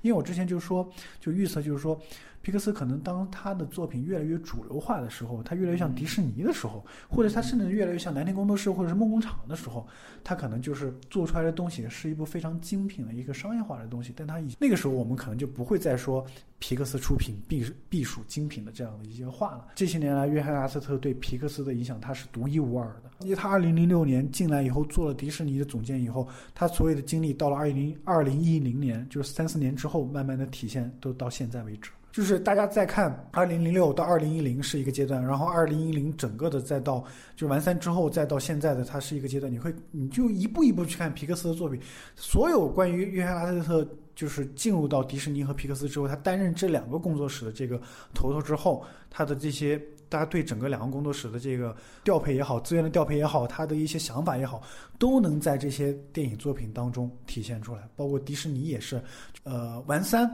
之前一年是《公主与青蛙》，对，因为那一年我记得非常清楚，《公主与青蛙》，然后那个《飞屋环游记》，然后那个就是呃了不起的狐狸爸爸、鬼娃娃，那一年的奥斯卡，对，那一年的奥斯卡的动画片是最强的一年。然后二零一一年之后，然后是吧？你说的是。鬼妈妈，对。然后二零一一年之后，迪士尼不再做二 D 动画，开始转三 D 动画，然后闪点狗嘛，对，然后玩三嘛，然后就二零一一年之后，迪士尼开始做三 D 动画了。然后从那个时候开始，大家可以想一下，皮克斯和迪士尼的动画水准，一个往下走，一个往上走。你完全能够从这两个工作室的动画电影当中，能够看出约翰拉斯特在这里面起的作用。嗯，所以约翰拉斯特走了之后，那他可能三四年之后，我们能看到迪士尼和皮克斯到底会是一个什么样子。嗯，你现在来看呢，他就已经很明显的在做一个，就是说，如果原原创这边还能有原创的点子出来。啊，至少有一些在大众口碑上能够维持很高的原创作品，像前几年的《头脑》，像去年的《寻梦环游记》。那，但是呢，你会发现它基本上在续集这边，尤其是像《赛车三》，当时其实《赛车三》是一种预先张扬的扑街，就是大家都知道，他们自己也明白，就这个东西，就我就是赚钱来的，我就是在拉一次周边的东西，产品销量。就原来它可能是。吉卜力那种，就是说我就是这么几个创造者，都高度的作者性。现在你觉得它更像是银河，就是说银河实际上是有专门有一批片子，就是为了养活这批人拍的 呃那个爆米花片儿，可能会极其不负责任，可能会极其的没有意思。对，所以这个可能就是他们的一个现在现状，就两条腿走路。但是你要像我，其实我还蛮期待能以后能有一个就是类似于约翰拉塞特这样的人，或者是甚至约翰拉塞特自己另起炉灶。他再做一个其他的动动画工作室来挑战皮克斯的地位，就像当年皮 乔布斯出走 出走苹果一样，或者是另外有一个人再做一个动画工作室来挑战皮克斯现在的一个地位。因为我觉得动画电影拍到现在这个程度，皮克斯都已经这样了，你我现在你更指望其他的工作室都不受像，比如说像蓝天都快被。呃，福斯的一起收到，对对对，梦工厂现在也是吃老本啊。呃，莱卡，你这这导演大黄不是就说了大黄蜂要是拍不好，他就回去接就是做耐克去了，对吧？莱卡现在也也也也遇到一些问题，所以整个现在好莱坞的动画产业，你看不到任何新鲜血液进来。皮克斯刚才说了，所有东西都是在做 PG 级和 G 级的东西。呃，而但是他们达到的预算是非常大的。好莱坞呢，一直也有，比如说 R 级动画，但是基本上都是平面动画，对，都是特别小众的啊，而且基本上都是漫画画风。就是我其实非常期待着一个动画版的死侍出现，这个可能才是动画有新鲜血液的一种可能。或者先我们先从一个动画版的《疯狂的麦克斯四》来。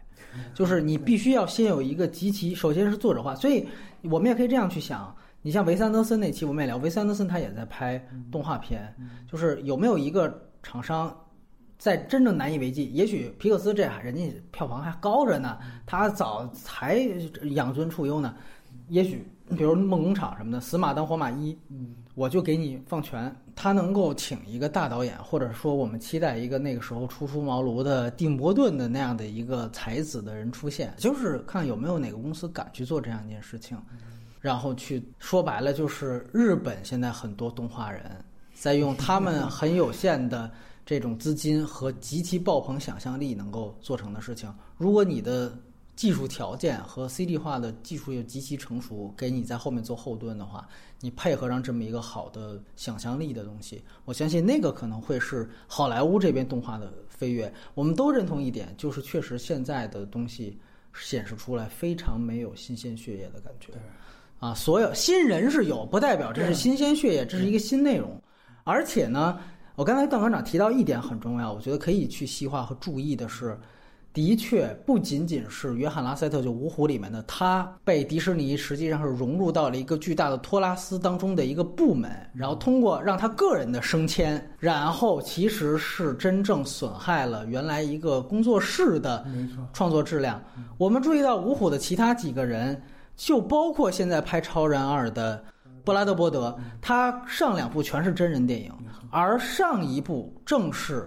明日世界，迪士尼，这是迪士尼的东西，而且它的给迪士尼背书和起宣的作用非常明显。它要卖公园，对吧？那是一个呃，出预先张扬的一个公园策划事件。那拍砸了嘛？对。但是你想想看，就是可能每一个导演都有一个拍真人电影的梦想，迪士尼就告诉你，那我这儿有一个，对吧？而且我给你提供这么大的资金，还有大明星，那你来拍。但说句实话，这种行为，那我们再去看看，瓦力的导演是安德鲁斯坦顿，曾经非常牛逼，我非常佩服的一个导演。结果他瓦力之后，马上去拍了，也是一个真人电影《约翰卡特》《火星战场》吧，什么之类的。说这个我还忘了，是吧？是吧？也是迪士尼投资的，所以你会发现，迪士尼对于皮克斯人才的挖角远远不止了约翰拉塞特，他其实是把他的五虎都是通过哎。